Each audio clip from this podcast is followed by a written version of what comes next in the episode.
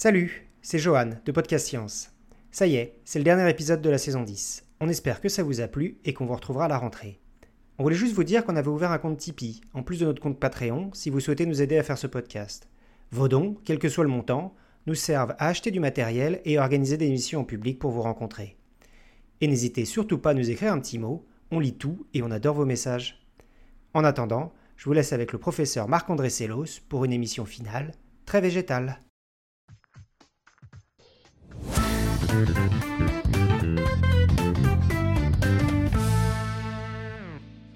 Podcast Science, on aime finir nos saisons d'émissions en beauté avec des invités de qualité.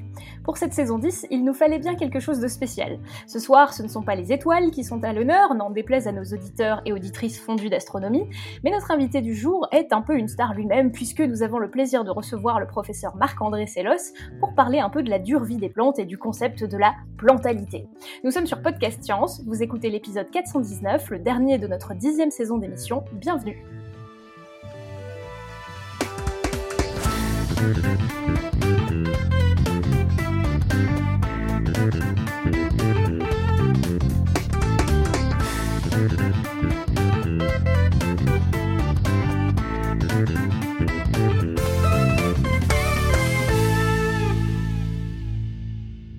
Malgré le déconfinement, nous avons préféré jouer la carte de la prudence ce soir et plutôt que d'avoir une grande table physique parisienne, nous sommes en émission distanciée, bien sagement chacun chez soi.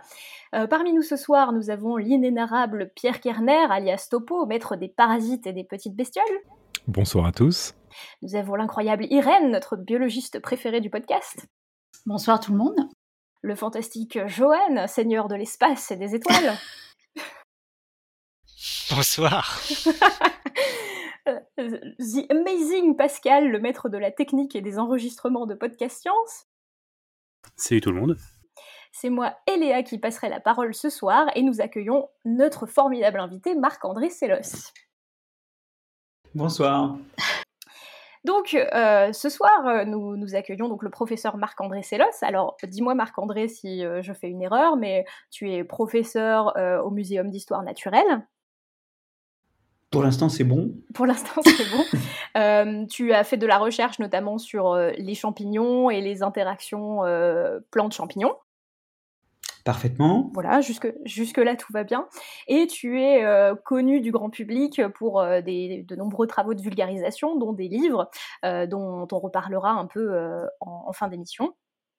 Et euh, ce soir, nous t'invitons suite à la publication d'un billet d'humeur pour le magazine Espèce, euh, intitulé euh, Quand l'intelligence cache la plante, où tu parles d'un concept que l'on n'a pas l'habitude de voir encore dans, les travaux de, vulgarisation autour des plantes, celui de la plantalité. alors, est-ce que tu peux nous expliquer un peu de quoi il s'agit Qu'est-ce qui relève de la plante et en quoi c'est différent de l'animal selon toi? Oui, alors de quoi il s'agit? Bah, Il s'agissait d'avoir l'air un peu sérieux pour parler de quelque chose qui l'est moins en fait. C'est euh, une façon de prendre un peu le contre-pied de, beaucoup d'approches en ce moment en vulgarisation qui utilisent des traits animaux, des propriétés animales pour euh, euh, refaire le lustré de la plante, hein, lui donner un petit coup de brillant et de neuf, l'intelligence de la plante, la sensibilité de la plante, l'entraide chez les plantes. Et l'idée, c'est de prendre le contre-pied de ça en se disant, mais au fait, les plantes, c'est des plantes. Je veux dire, par exemple, si je vous parle de la photosynthèse de l'homme, vous allez tous un peu sourire, ou si je vous recommande de vous mettre la tête sous l'eau pendant trois minutes et d'essayer vos branchies, les branchies de l'homme, ça va pas marcher. Et quelque part, euh, on, a aujourd'hui une approche de la plante qui est zoomorphe, c'est-à-dire euh, basée sur ce qu'est l'animal, et or la plante, c'est une plante, quoi. Je veux dire, comme le, de, même qu'une bactérie, c'est une bactérie ou un virus, c'est un virus. Je veux dire, les choses ont des propriétés propres. Et on parle souvent de l'animalité. Hein. eh bien, parlons de, parlons de la plantalité maintenant. Oui, c'est vrai que les, les plantes, euh, du coup, bénéficient en ce moment d'une visibilité médiatique euh, assez forte, et on a l'impression que c'est très récent. Euh, il y a eu notamment des ouvrages comme celui de Peter Wolleben, que tout le monde connaît, qui est un forestier allemand dont le premier ouvrage à succès s'appelait La vie secrète des arbres, avec comme sous-titre Ce qu'ils ressentent, comment ils communiquent. Et si on lit ce livre, on a beaucoup de métaphores pour expliquer que les arbres sont des parents, qu'ils s'entraident, qu'ils ont une culture, qu'ils communiquent via leurs racines. il a même, enfin, on, met en avant souvent le, fait qu'il ait inventé le, le mot Wood Wide Web, qui est le réseau par lequel les arbres communiquent via leurs racines. tout est décrit comme s'ils avaient leur propre langue et leur propre culture. Alors comment ça s'est reçu du point de vue d'un scientifique et dans la communauté scientifique? Alors c'est compliqué parce que euh, l'idée que les plantes sont sensibles, en science par exemple, on utilise le mot euh, parce qu'elles sont effectivement capables de percevoir tout un tas de choses. Il y a des vibrations, euh, la lumière et la direction d'où vient la lumière. A priori, les branches ne poussent pas n'importe où, hein, elles ne poussent pas dans n'importe quelle direction, elles poussent vers la lumière. Bon, elle peut aussi la plante percevoir la gravité. Après tout, les racines poussent vers le bas par défaut. Même il y a eu des résultats assez marrants, euh, d'ailleurs, qui viennent, je crois, de l'équipe de quelqu'un que vous aviez invité, hein, c'est François Bouteau. Oui, tout à fait. Euh, François Bouteau qui nous avait parlé euh, lors d'une émission, la 280, sur justement le sujet polémique du jour. C'était le, le, titre de l'émission, c'était Neurobiologie des plantes. Et il fait partie d'une équipe qui a publié le fait que les racines des plantes poussent vers, en direction de bruits d'eau courante. Euh, mais la sensibilité aux vibrations, c'est pas aberrant. Le, problème n'est pas tellement euh, l'utilisation de ces mots à l'intérieur de la communauté scientifique, qui voit à peu près ce qu'elle étudie. Le vrai problème, c'est qu'est-ce que ça inspire à des gens qui utilisent déjà ces mots tous les jours, mais dans un autre sens, parce que évidemment la sensibilité euh, d'un chat ou la sensibilité d'un enfant à une image ou, ou au propos des adultes, ça véhicule tout à fait autre chose.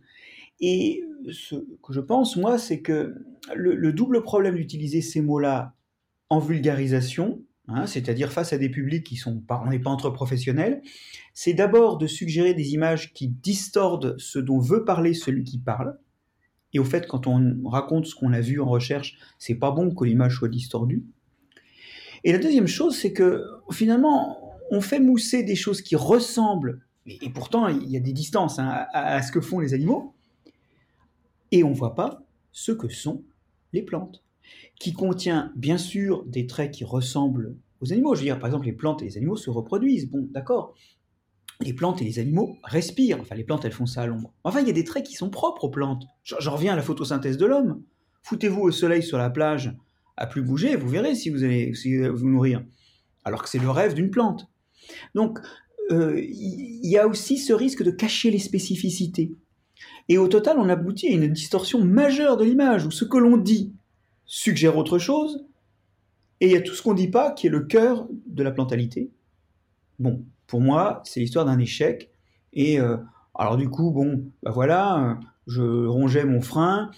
On m'a souvent invité dans des colloques pour aller parler des, des plantes, de l'intelligence des plantes, des choses comme ça. Alors moi, je venais, puis j'essayais de faire une bonne figure, quoi. Je voulais pas être, euh, je voulais pas faire chier les gens, quoi. Et puis quand les confinements est arrivé, euh, première chose que j'ai faite, c'est d'ouvrir mon ordinateur pour écrire un texte qui parut donc dans la revue Espèce il y a, quelques jours, un texte pour dire que bon voilà, dire ce que j'en pensais. Qui, qui, est nuancé, hein, euh, parce que c'est vrai, tu l'as dit, les gens ils sont venus aux plantes grâce à ce vocabulaire. Mais en fait, sont-ils revenus aux plantes? Ils sont revenus à des choses vertes dont ils se sont fait une image qui, à mon avis, n'est pas encore l'image de ce que c'est en vrai. Oui, tout à fait. Alors, du, coup, euh, cet engouement, moi j'avais l'impression avant de lire le billet qu'il n'était pas si récent que ça. C'est vrai que maintenant on voit fleurir les, ouvrages. Alors, j'ai tout un tas de références dans ma bibliothèque euh, que j'achète au fur et à mesure qui, sortent. C'est vrai qu'on a eu euh, auparavant on a eu auparavant les livres de Francis Allais, euh, qui est un, grand botaniste. On a eu les livres de Jean-Marie Pelt. Euh, il y a eu euh, notamment, alors c'était dans les années 70 ou 80, les, les versions vidéo de ces livres. Par exemple, La prodigieuse aventure des plantes, qui avait été une série télévisée. c'était un livre et un documentaire. On avait déjà ces questions, ce zoomorphisme qui était présent, parce que euh, y avait pas mal de références à euh, les plantes peuvent-elles dormir, euh, les plantes peuvent-elles prendre des décisions, mais c'était peut-être plus léger et moins moins intense comme comme, comme zoomorphisme que ce qu'on voit maintenant dans les ouvrages de vulgarisation. Alors qu'est-ce qui s'est passé en fait? Est-ce qu'il y a vraiment une, une, migration vers du sensationnalisme dans la littérature sur les plantes? Ah ben c'est vrai qu'il y a toujours eu un peu ça, il faut le vendre, il faut le vendre à des gens qui sont plus intéressés par les animaux que par autre chose. Et donc, il y a toujours eu cette petite tendance. Avant de revenir sur l'aspect purement historique, il faut insister là-dessus.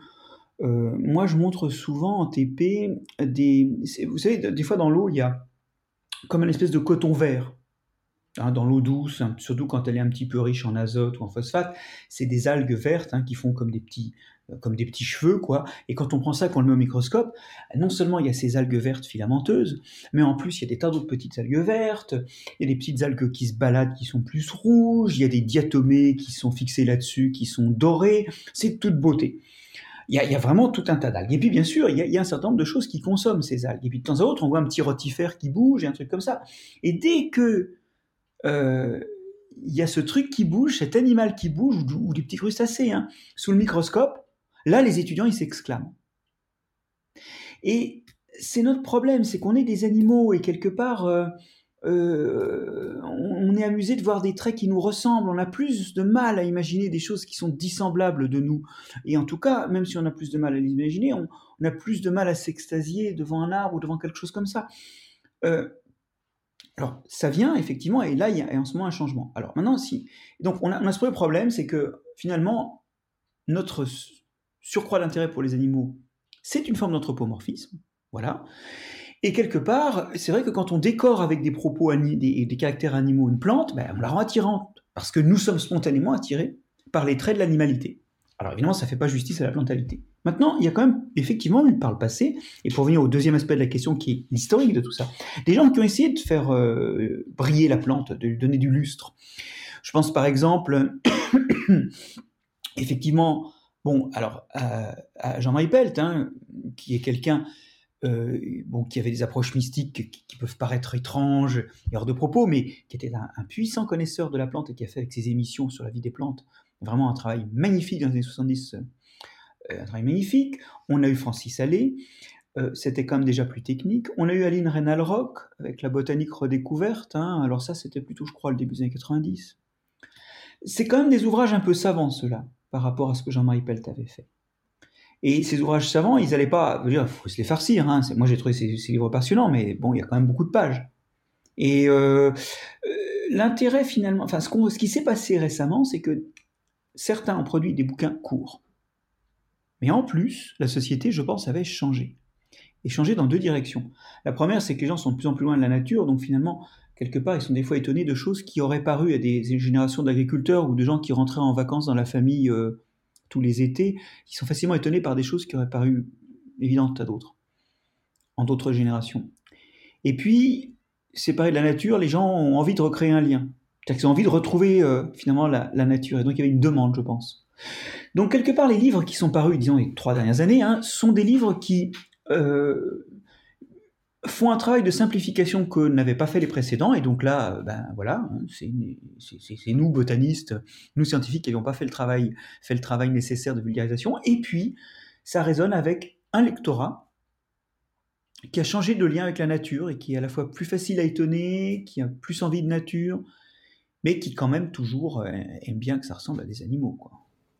Alors je vais en profiter moi pour, euh, pour euh, m'interjecter justement dans, cette conversation et évoquer un de ces auteurs qui, est, qui est Stefano Mancuso que j'ai dont j'ai découvert le travail en fait en préparant moi-même une vidéo que j'avais intitulée Végétal sans végété pour justement discuter en quoi certains aspects des plantes pour moi qui suis essentiellement zoologiste, pouvait recouvrer une réalité avec euh, les, animaux.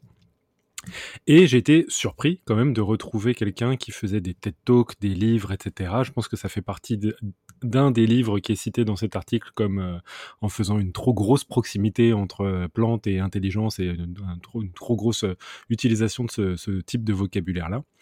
Et, bah alors, je j'ai pas j'ai pas le script sous la main, mais si je m'abuse dans, le TED Talk de Stefano Mancuso, il va parler de plantes qui jouent, de plantes qui dorment, de plantes qui, enfin, avec énormément d'anthropomorphisme là-dessus mais, du coup, qui, associe ça à une recherche très récente. Et, je me demande si justement cet euh, engouement euh, pour, ce type de, vocabulaire ne vient pas aussi d'une autre manière de faire de la recherche sur les plantes euh, qui est plus récente que celle qui était décrite par Francialet ou Jean-Marie Pelt il y, a, quelques années, ou si ça n'a rien à voir. ah ben non, mais, alors là, tu as tout à fait raison. C'est vrai que ça, c'est greffé sur des résultats nouveaux.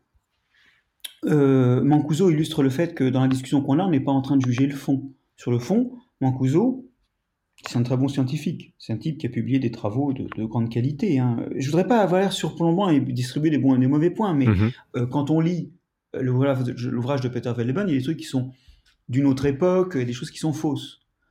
Quand on lit Mancuso, on est assez dans les faits. Mais dans Mancuso, il y a ce qu'on retrouve dans Welleben, le choix d'un vocabulaire. Alors, pour Mancuso, c'est beaucoup plus complexe parce que Mancuso, euh, il est l'un des fondateurs, si ma mémoire est bonne, de la revue Plant Signaling and Behavior. Qui portait pas ce nom-là euh, à l'origine, qui portait le nom, ça c'est quelque chose que nous avait révélé justement François Bouteau, ah de neurobiologie des plantes. Ce qui a été récusé pour en arriver à ce Plant and Signaling and Behavior. Donc il y a même eu une dilution de son intention d'origine, qui était vraiment de faire une proximité. Ouais, tu vois, là, tu me l'apprends, mais, mais enfin, euh, même, même avec ce nom Plant Signaling and Behavior, le, le, Plant Signaling and Behavior, le, le, le journal n'est pas vraiment rentré dans les mœurs. D'ailleurs, il n'est toujours pas indexé, par exemple. Il y a beaucoup de gens qui n'ont pas envie de publier dedans, parce que même dans la communauté scientifique, les gens n'avaient pas envie d'utiliser, beaucoup de gens en tout cas n'avaient, beaucoup, pas tous, hein, mais beaucoup n'avaient pas envie d'utiliser euh, un mot comme comportement, behavior. Mm-hmm. Signaling, bon, ça c'est plus banal. Euh, donc il y a eu des réticences. Le journal, je pense, l'a payé euh, de son développement. Moi-même, j'y ai publié, donc je ne suis pas un ayatollah non plus. Hein. Mais euh, bon, c'est vrai que euh, ça a été discuté et il est même dans la communauté scientifique, Mancuso, il fait partie de ceux qui veulent utiliser ces mots-là. On est nombreux à penser que c'est pas nécessaire. Bon, entre nous, ce qu'il appelle la neurobiologie, c'est le fait qu'il y ait une transmission de signaux électriques au sein de la plante. On y reviendra sans doute après. Mm C'est un fait. Mais faut-il parler de neurobiologie? Je Je sais pas. La neurobiologie, c'est la biologie des neurones. Les neurones sont des cellules spécialisées pour la transmission de l'information électrique. Il n'y en a pas chez les plantes. Donc quelque part, on, est beaucoup à penser, maintenant on est dans le registre scientifique là, que c'est pas nécessaire. Mais là, on est sur une discussion de spécialistes. La discussion plus générale qu'il faut avoir, c'est vis-à-vis de gens euh, qui sont connaissent rien à la plante. Est-ce que vraiment euh, c'est c'est pas trompeur? Et moi, ma réponse c'est oui, c'est trompeur. Ça, je le vois tout le temps. Mais j'aimerais aussi insister sur quelque chose. Quand j'écoute ces exposés ou quand je feuillette des pages du bouquin de Mancuso, j'ai l'impression d'un cabinet de curiosité. Je m'explique. Les cabinets de curiosité, c'était des beaux coquillages, des beaux coraux, euh, des, belles plantes séchées, mais euh, au 17-18e, c'était pas vraiment, ça prenait pas ça n'embrassait pas toute la biologie, hein. c'était un petit peu anecdotique et superficiel. J'ai l'impression de voir tout un tas d'anecdotes sympatoches. Alors, je vais vous en citer une, tiens.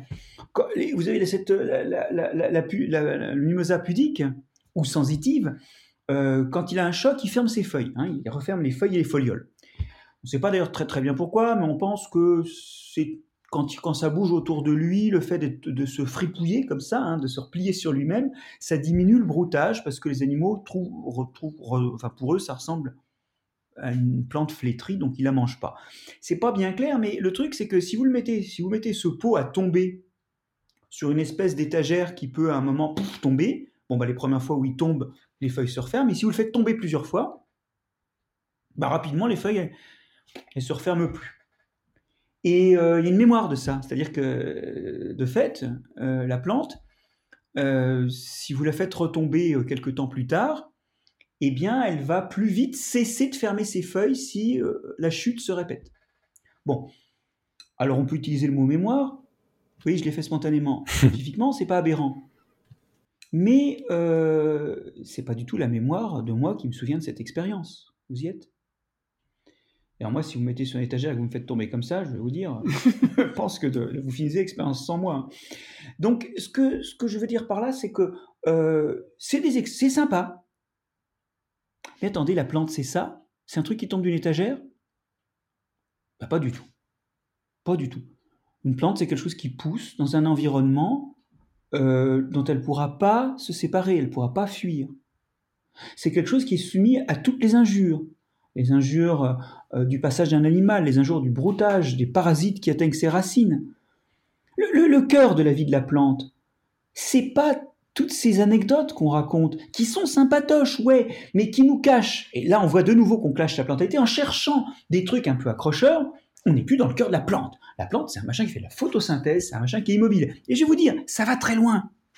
Ça va très loin. La plante, comme de toute façon, quand elle se fait dé, quand elle se fait éjecter une tige ou détruire un, bout du tronc, eh ben, elle a rien à dire. Hein. il faut qu'elle le survive.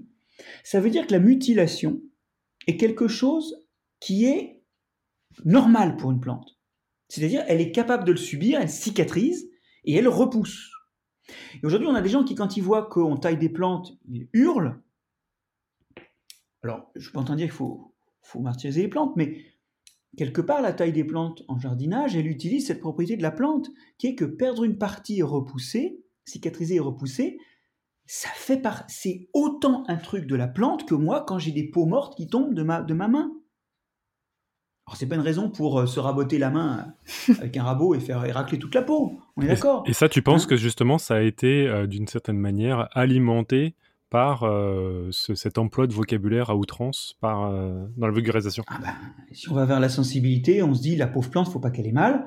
Et on, vit effectivement les mutilations qui arrivent aux plantes dans les jardins comme, des, comme des injures à, à la plante, alors que c'est plus compliqué. Je suis pas en train de dire qu'il faut faire subir n'importe quoi aux plantes. Mais quelque part, si on va vraiment dans le cœur de la plante, un, morceau de branche qui tombe, même la moitié de la plante qui euh, se prend un éclair euh, dans, la gueule et qui crame, ça fait partie des choses qui sont prévues dans le développement.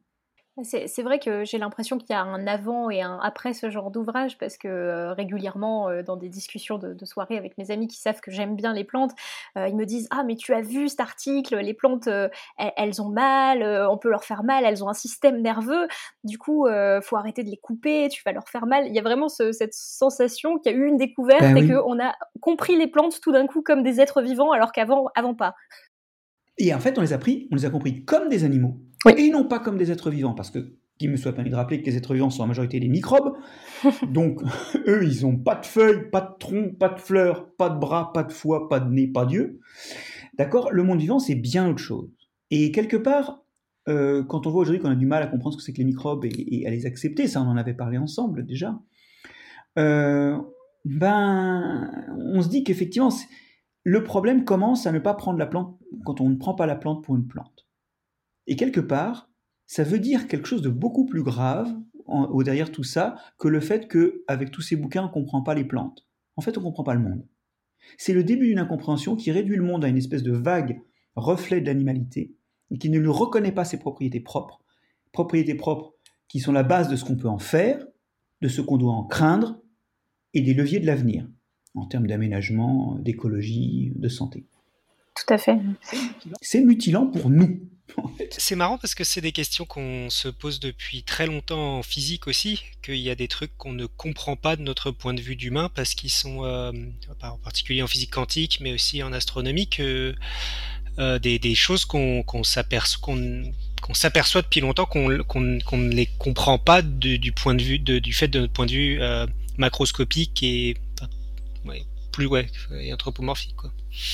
C'était plus une remarque qu'une question. Tu vois un truc comme Comment tu le prends, toi? Le, Big Bang, les gens, ils, voient très clairement une grosse explosion.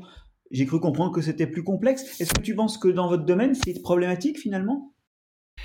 Bah euh, oui, enfin c'est problématique au sens où je pense qu'il y, a beaucoup de phénomènes en fait où on n'a pas la, les compétences de comprendre ce que c'est, donc on peut mmh. s'habituer à une certaine façon de le voir. Au final, on, on, se représente dans notre cerveau une équation, c'est à peu près ça, mais ça ne veut pas dire que ce qu'on se représente dans notre tête a un, à une, à une, à une, à une véracité en fait. C'est plus une, une, une, facilité d'approche. Et je pense d'ailleurs que Romain pourrait parler aussi beaucoup de ces problèmes-là en maths en fait. Mm. Que un espace de dimension infinie, c'est pas possible de se le représenter. Du coup, on, on se fait une, on essaye, mais enfin, on a une, quelque chose dans la tête qui est dans notre, qui c'est notre représentation de l'espace infini, mais c'est faux.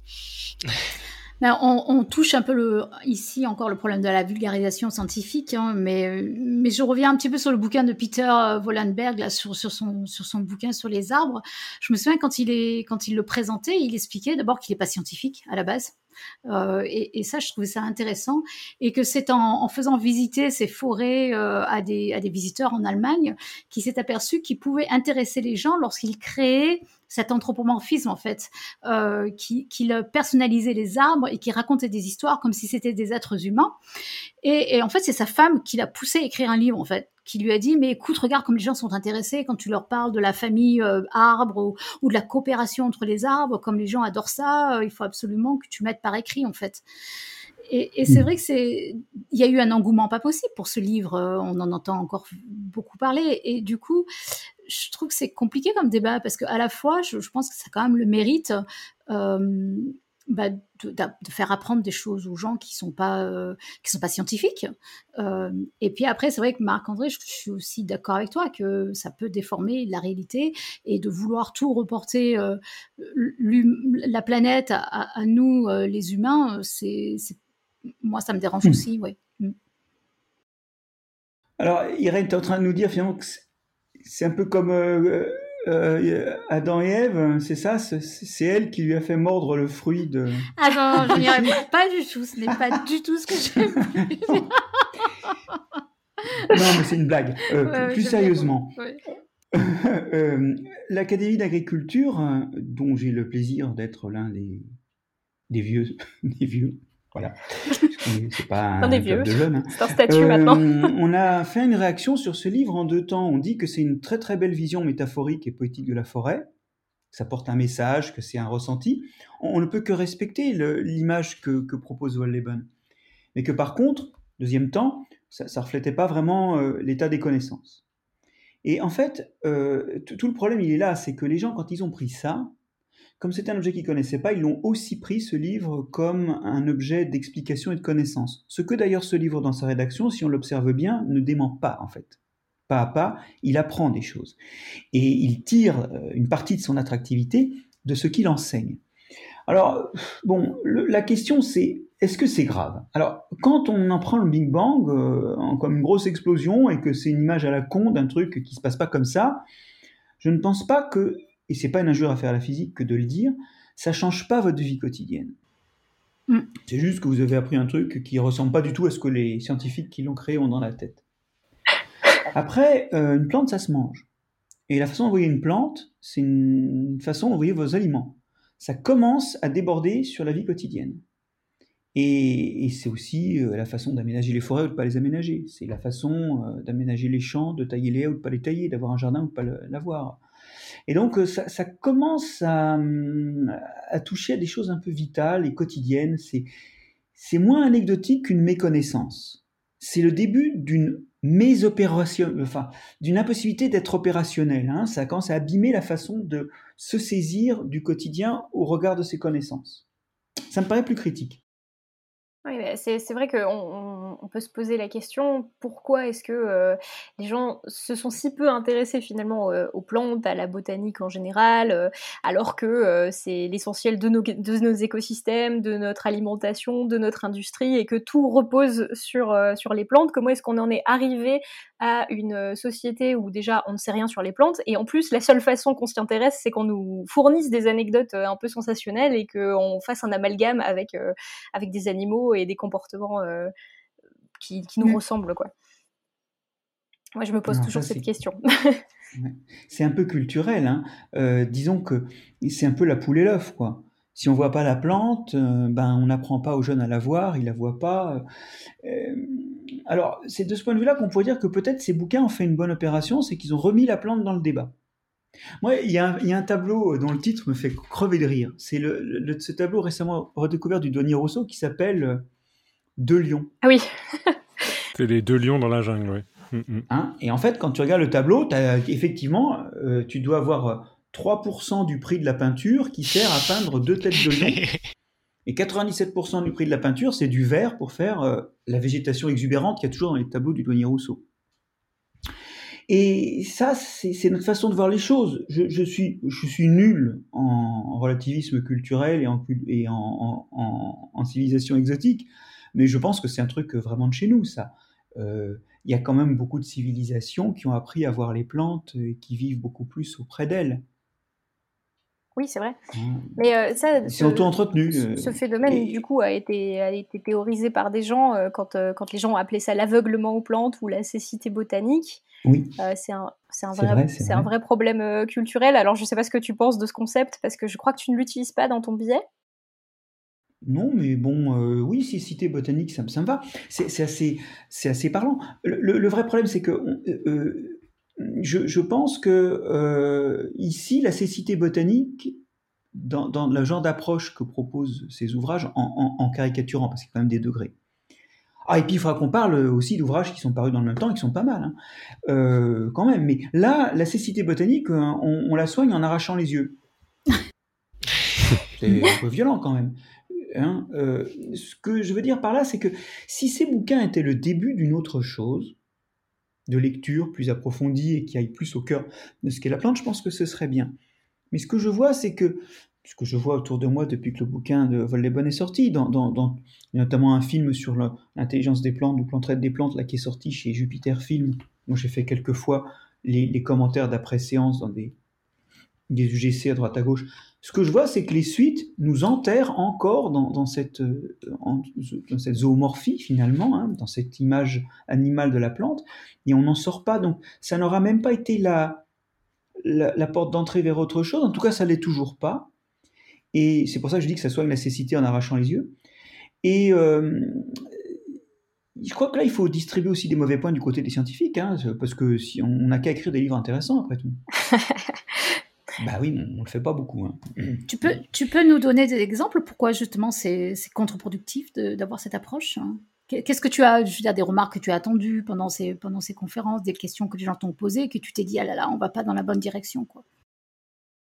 Oh bah, je, peux, je peux donner deux types de directions. Il y a les, les gens, effectivement, qui, euh, se disant que finalement la plante, c'est un animal comme un autre, je, c'est pas une blague, hein, euh, dit, bah, est-ce qu'on peut la tailler? Est-ce qu'on peut tondre un gazon? Moi j'ai entendu ça. Et, c'est vrai que c'est des questions qui sortent si effectivement c'est un animal. On va pas commencer. Alors vous me direz les moutons on les tond. Mais enfin bon, c'est pas. Voilà. Euh... c'est pas forcément une raison pour tondre le gazon euh, si vous pensez que le gazon c'est un animal vivant. Et euh, moi j'ai aussi vu la porte ouverte aux charlatans. Ah. Alors on va parler de protéodie quelques instants. Ah oui, parlons de protéodie. Il faut reprendre de la base. Hein, Alors, quand les gènes s'expriment, quand euh, les gènes s'expriment et qu'ils servent à assembler des protéines, les protéines sont des enchaînements d'acides aminés, et l'ajout d'un acide aminé émet un, alors pas un son, mais une vibration.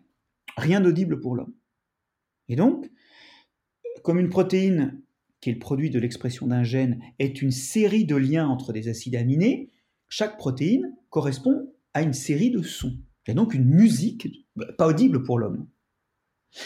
Et alors, le principe de la protéodie, c'est de dire, si on joue cette musique à la plante, elle va exprimer plus ce gène. Par exemple, vous jouez la musique qui correspond à une protéine qui aide la plante à résister à l'absence d'eau, et elle aura moins soif. Vous jouez la musique d'une protéine qui aide à faire des fruits plus sucrés, hein, qui met du sucre dans les fruits, et la plante aura des fruits plus sucrés. Alors, le truc qui est vicieux, c'est que ça se vend, ça, il y a des gens qui vendent ça, bah, ils vendent les haut-parleurs, euh, la musique. Hein. Et euh, bon, mais évidemment, euh, faut quand même vendre un truc qui veut. Hein. donc, on, transfère ces sons qui sont pas audibles dans des sons audibles.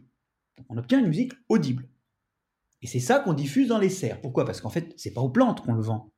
C'est aux gens qui produisent des plantes et qui ont envie de que leurs plantes finalement produisent, enfin, soient moins stressées ou soient plus sucrées. Bref, comme c'est eux qu'on le vend, ben, il faut qu'eux, l'entendent, la musique. Et alors, on n'a pas de preuve que cette musique, qui en plus ne correspond même pas au son réel biologique qui est émis, elle ait un effet sur euh, l'expression des gènes. On n'a aucun travaux sérieux là-dessus, mais on a des gens qui vendent ça. Ça s'appelle la protéodie, et ça, ça résonne très bien avec euh, toutes ces visions non scientifiques de la plante que génère une certaine vulgarisation. Et d'ailleurs, dans le film de Jupiter Film dont, je parlais tout à l'heure, il y a une longue section sur la musique des plantes. Bon, moi j'ai vu des trucs aberrants. J'ai vu des gens nous parler de la musique des plantes. Alors ils plantent une électrode dans la plante. Ah non, ils la plantent pas.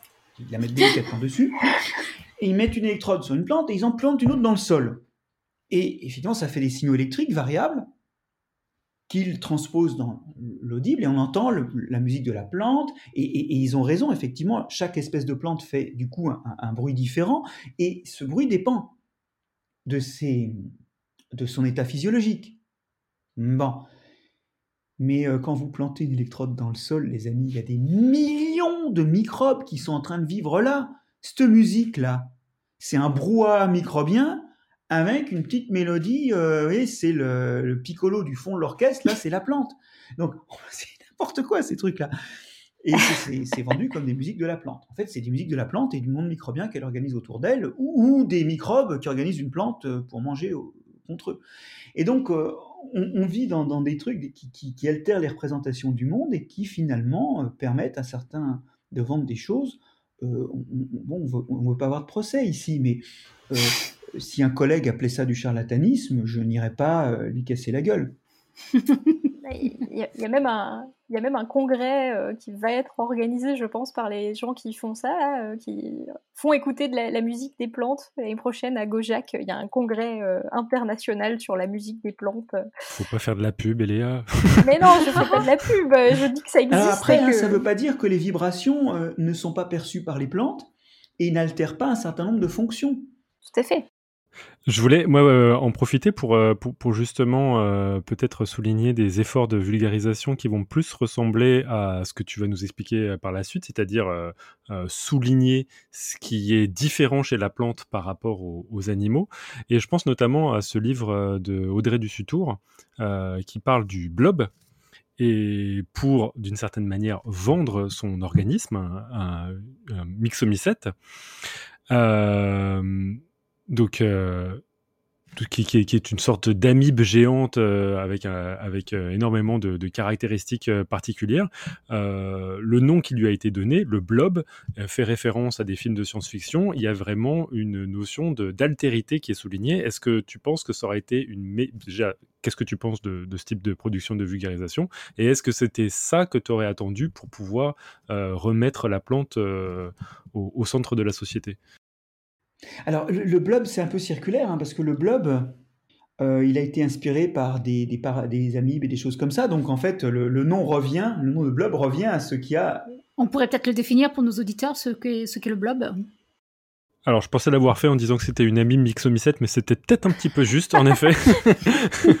Alors, c'est une euh, amibe géante, oui. Voilà, c'est une amibe géante. Elle est jaune, euh, très très très grosse. C'est euh, c'est apparenté euh, au, enfin c'est un groupe qui est apparenté euh, au groupe des, des animaux, des champignons, mais un petit peu plus éloigné tout de même.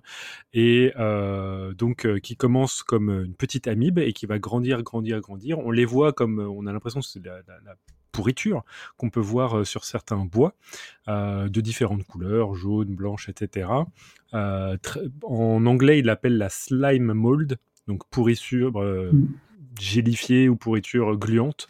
Et qui est capable de prouesse. Et il y a tout un pan là de la vulgarisation qui s'attache à, cultiver son blob dans des boîtes de pétri, à leur donner à manger des flocons d'avoine, à les voir bouger parce que en, on peut voir des, mouvements du cytoplasme, c'est-à-dire le contenu cellulaire, à l'œil nu, euh, parce que au final, et c'est ce que je pense qu'on va expliquer un tout petit peu avec euh, Marc-André Sellos un tout petit peu plus tard, c'est que c'est une cellule géante dans laquelle il y a plein, plein, plein de noyaux, ce qui permet d'avoir une surface gigantesque.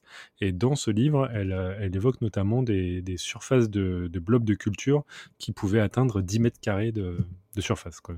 Euh, ouais, il n'y a pas de limite de taille en fait. Ces trucs-là, ils peuvent être aussi gros qu'ils mangent. Quoi. Mm, mm. Donc effectivement, on peut en faire des énormes. Euh, et il y en a beaucoup autour de nous. Là, l'autre jour, en, dans mon footing au bois de Vincennes, j'en ai croisé un. Parce qu'il y a un moment en fait où ils sortent de terre pour faire des tas de sport. C'est le moment en fait où ils n'ont plus grand-chose à manger. Et font des petites cellules qui vont être dispersées par le vent et redonner des amibes géantes. Et là, l'autre jour, il y en avait une qui sortait de terre, là, après la, période humide qu'on a eue, euh, qui était en train de commencer à sporuler. Alors, il y en a beaucoup quand on sait les voir, mais euh, c'est vrai qu'on ne les voit pas beaucoup. Alors, le, travail d'Audrey euh, du Sautour est, vraiment intéressant pour deux raisons. La première, c'est que dans son livre, elle parle aussi de la science. Donc, elle utilise ce livre pour nous passer des messages, d'accord, sur, ben, sur ce que c'est que la vie de scientifique. et de femmes scientifiques, ce qui est aussi un tout petit peu différent, parce que bon, quand même, euh, c'est encore un... Bon, c'est comme partout, hein, être un garçon ou une fille, c'est pas pareil. Et deuxièmement, elle euh, a le mérite de nous parler d'un truc dont tout le monde se fout, un, un, un, tas de morves jaunes, franchement, on voit pas très bien l'intérêt, et elle arrive à le rendre intéressant. Euh, je trouve, moi, qu'elle dérape très très peu en, termes de, euh, de risque de mauvaise représentation. Ce que j'appelle une mauvaise représentation, c'est pas une représentation qui est fausse. La science a aussi des représentations, et elle se représente ce qu'elle connaît, sachant que le lendemain, elle se représentera autre chose parce qu'elle s'apercevra qu'elle ne connaît pas tout. Ce que hmm. j'appelle une mauvaise représentation, c'est pas une représentation inexacte du réel. Toutes nos représentations sont des approximations du réel. Ce que j'appelle une mauvaise représentation, c'est une représentation dans la tête du lecteur qui n'est pas proche de ce dont a voulu parler celui qui écrit. Or, Audrey, elle raconte ses expériences. Et ensuite, elle dit c'est comme s'il avait une mémoire. Comme si. Donc, je pense que elle est l'exemple de quelque chose de plus réussi, de ce point de vue-là, en termes de, métaphore. D'accord. moi, j'ai beaucoup de respect pour son travail parce que pour le coup, elle ne sait pas de atteler une tâche simple. Et, euh, et, c'est un exemple qui montre que les scientifiques peuvent des fois sortir du labo en faisant des trucs grand public. Donc euh, voilà, enfin, typiquement, ça, là voilà un, moment où moi j'étais, c'est un livre que j'ai été très très heureux de lire. Euh, moins pour découvrir ces bestioles que je connaissais, j'avoue que euh, quand j'ai le temps, j'ai ma petite boîte pour en ramasser et je les identifie le soir avec les deux volumes de, des Die Mixumisseten, Band 1, Band 2, en allemand, en texte, pour identifier ça, parce que c'est des organismes absolument géniaux, quand il y a toutes les couleurs, toutes les formes. Et euh, des fois, j'ai l'impression d'être complètement normal. Quand les gens disent Qu'est-ce que tu ramasses? Oh, je dis du champignon. Enfin, j'ose pas dire ce que je ramasse. Et elle, elle a osé faire un livre. C'est peinard, ça. Hein. Mm. Bah, il y, en, a d'autres qui font des livres sur les plantes, alors qu'a priori, ça n'intéresse personne. Donc, tout est possible.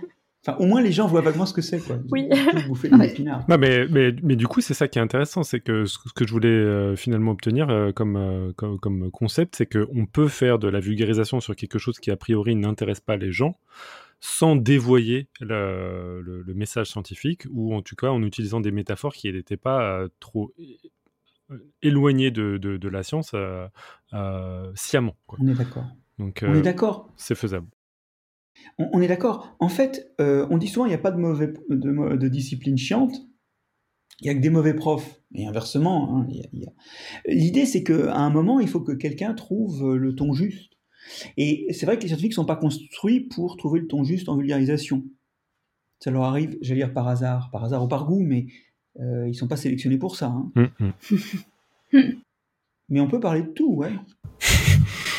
Et alors peut-être qu'on change un peu d'aspect, mais euh, étant donné cet engouement euh, donc de premier abord, euh, les, gens s'intéressent aux plantes parce qu'on leur prête des sentiments, etc. Est-ce qu'ensuite il y a des outils et il y a moyen d'avoir accès à une vulgarisation qui permet de quand même ne pas trop se tromper dans les, phénomènes scientifiques associés euh, pour euh, avoir accès à voilà qu'est-ce qui est vraiment différent entre une plante et un animal?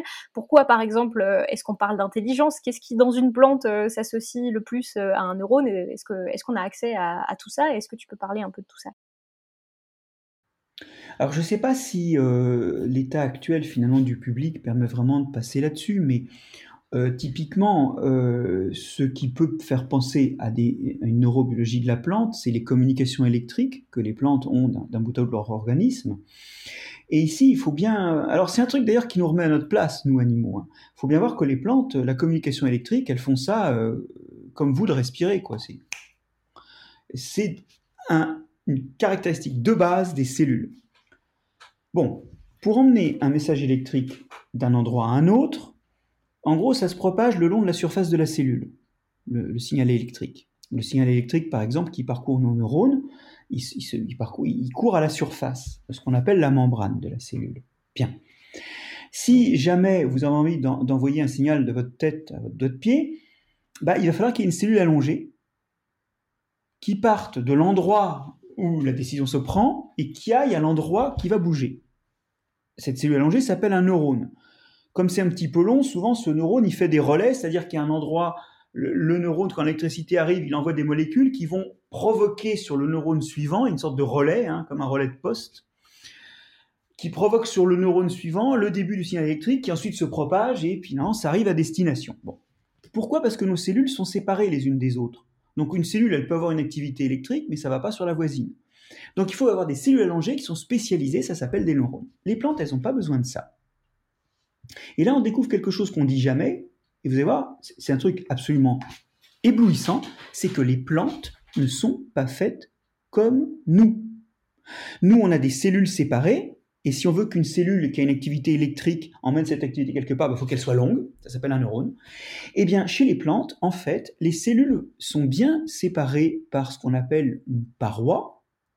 Alors, ce qui est marrant, c'est que les cellules ont été repérées chez les plantes en coupant du liège. C'est Hooke qui en 1635, je crois, a fait ça, ou 1665, je sais plus. Euh, il a coupé du liège et il a vu que euh, dans le liège, il y avait plein de petites capsules, plein, plein de petites logettes, qu'il a appelées des petites chambres, cellules. Celle-là, c'est la, chambre, la pièce. Et euh, bon, il a repéré ses parois. Alors le problème, c'est que on peut se dire, ah bah oui, alors chez les plantes, il y a des cellules séparées, chacune prise dans une espèce de capsule qui est la paroi. Oui, mais non. Quand on regarde bien de près la paroi, il y a plein de micro-trous dedans. On va dire, oui, des trous, bah, il y a des trucs qui passent. Ah oui, non, mais c'est plus compliqué. Dans ces trous, il y a des expansions des deux cellules qui entourent et qui se recollent. Et ces expansions sont emballées par la, fameuse membrane qui est tout autour de la cellule. Ce qui fait qu'en fait, ce que vous appelez deux cellules, c'est la même chose, ça a la même peau, ça a la même enveloppe. Simplement, au niveau de la paroi, y a, les, les communications sont réduites à des petits tubules dans lesquels s'engage une expansion d'une cellule qui est aussi l'autre cellule. Donc, chez les plantes, il n'y a pas de cellules séparées. Ce qu'on appelle des cellules, c'est des zones à, à, échange restreinte avec les zones voisines. Mais, comme tu disais tout à l'heure, Pierre, en fait, dans une plante, il n'y a qu'une seule cellule géante, comme dans ces grosses amibes. Sauf que dans la grosse amibe, ta cellule géante, c'est un tas. Ici, ce tas, il est structuré en, sous-zones, qu'on appelle des cellules pour faire simple, mais qui ne sont pas du tout l'équivalent de nos cellules. Et ces sous-zones, eh bien, elles échangent avec les voisines. Alors, si maintenant on imagine qu'une de ces cellules, entre guillemets, ce ne sont pas des vraies, mais a une activité électrique, eh bien, par ces petits tubes-là, par ces petites communications, cette activité peut passer à la voisine, et à la voisine, et à la voisine, et à la voisine, et partout. C'est pour ça que quand on touche une plante, il y a une activité électrique qui part de l'endroit qu'on va toucher, qui se répand dans toute la plante et qui peut notamment entraîner l'activation d'un certain nombre de gènes qui vont raidir, qui vont provoquer un raidissement de la paroi, qui vont euh, provoquer la fabrication de molécules de défense, parce que s'il y a une vibration, ça peut être qu'un animal qui va manger la, plante, donc il y a intérêt à accumuler des toxines. Donc il y a des tas de réponses qui vont se mettre en place, sur place, mais aussi à distance.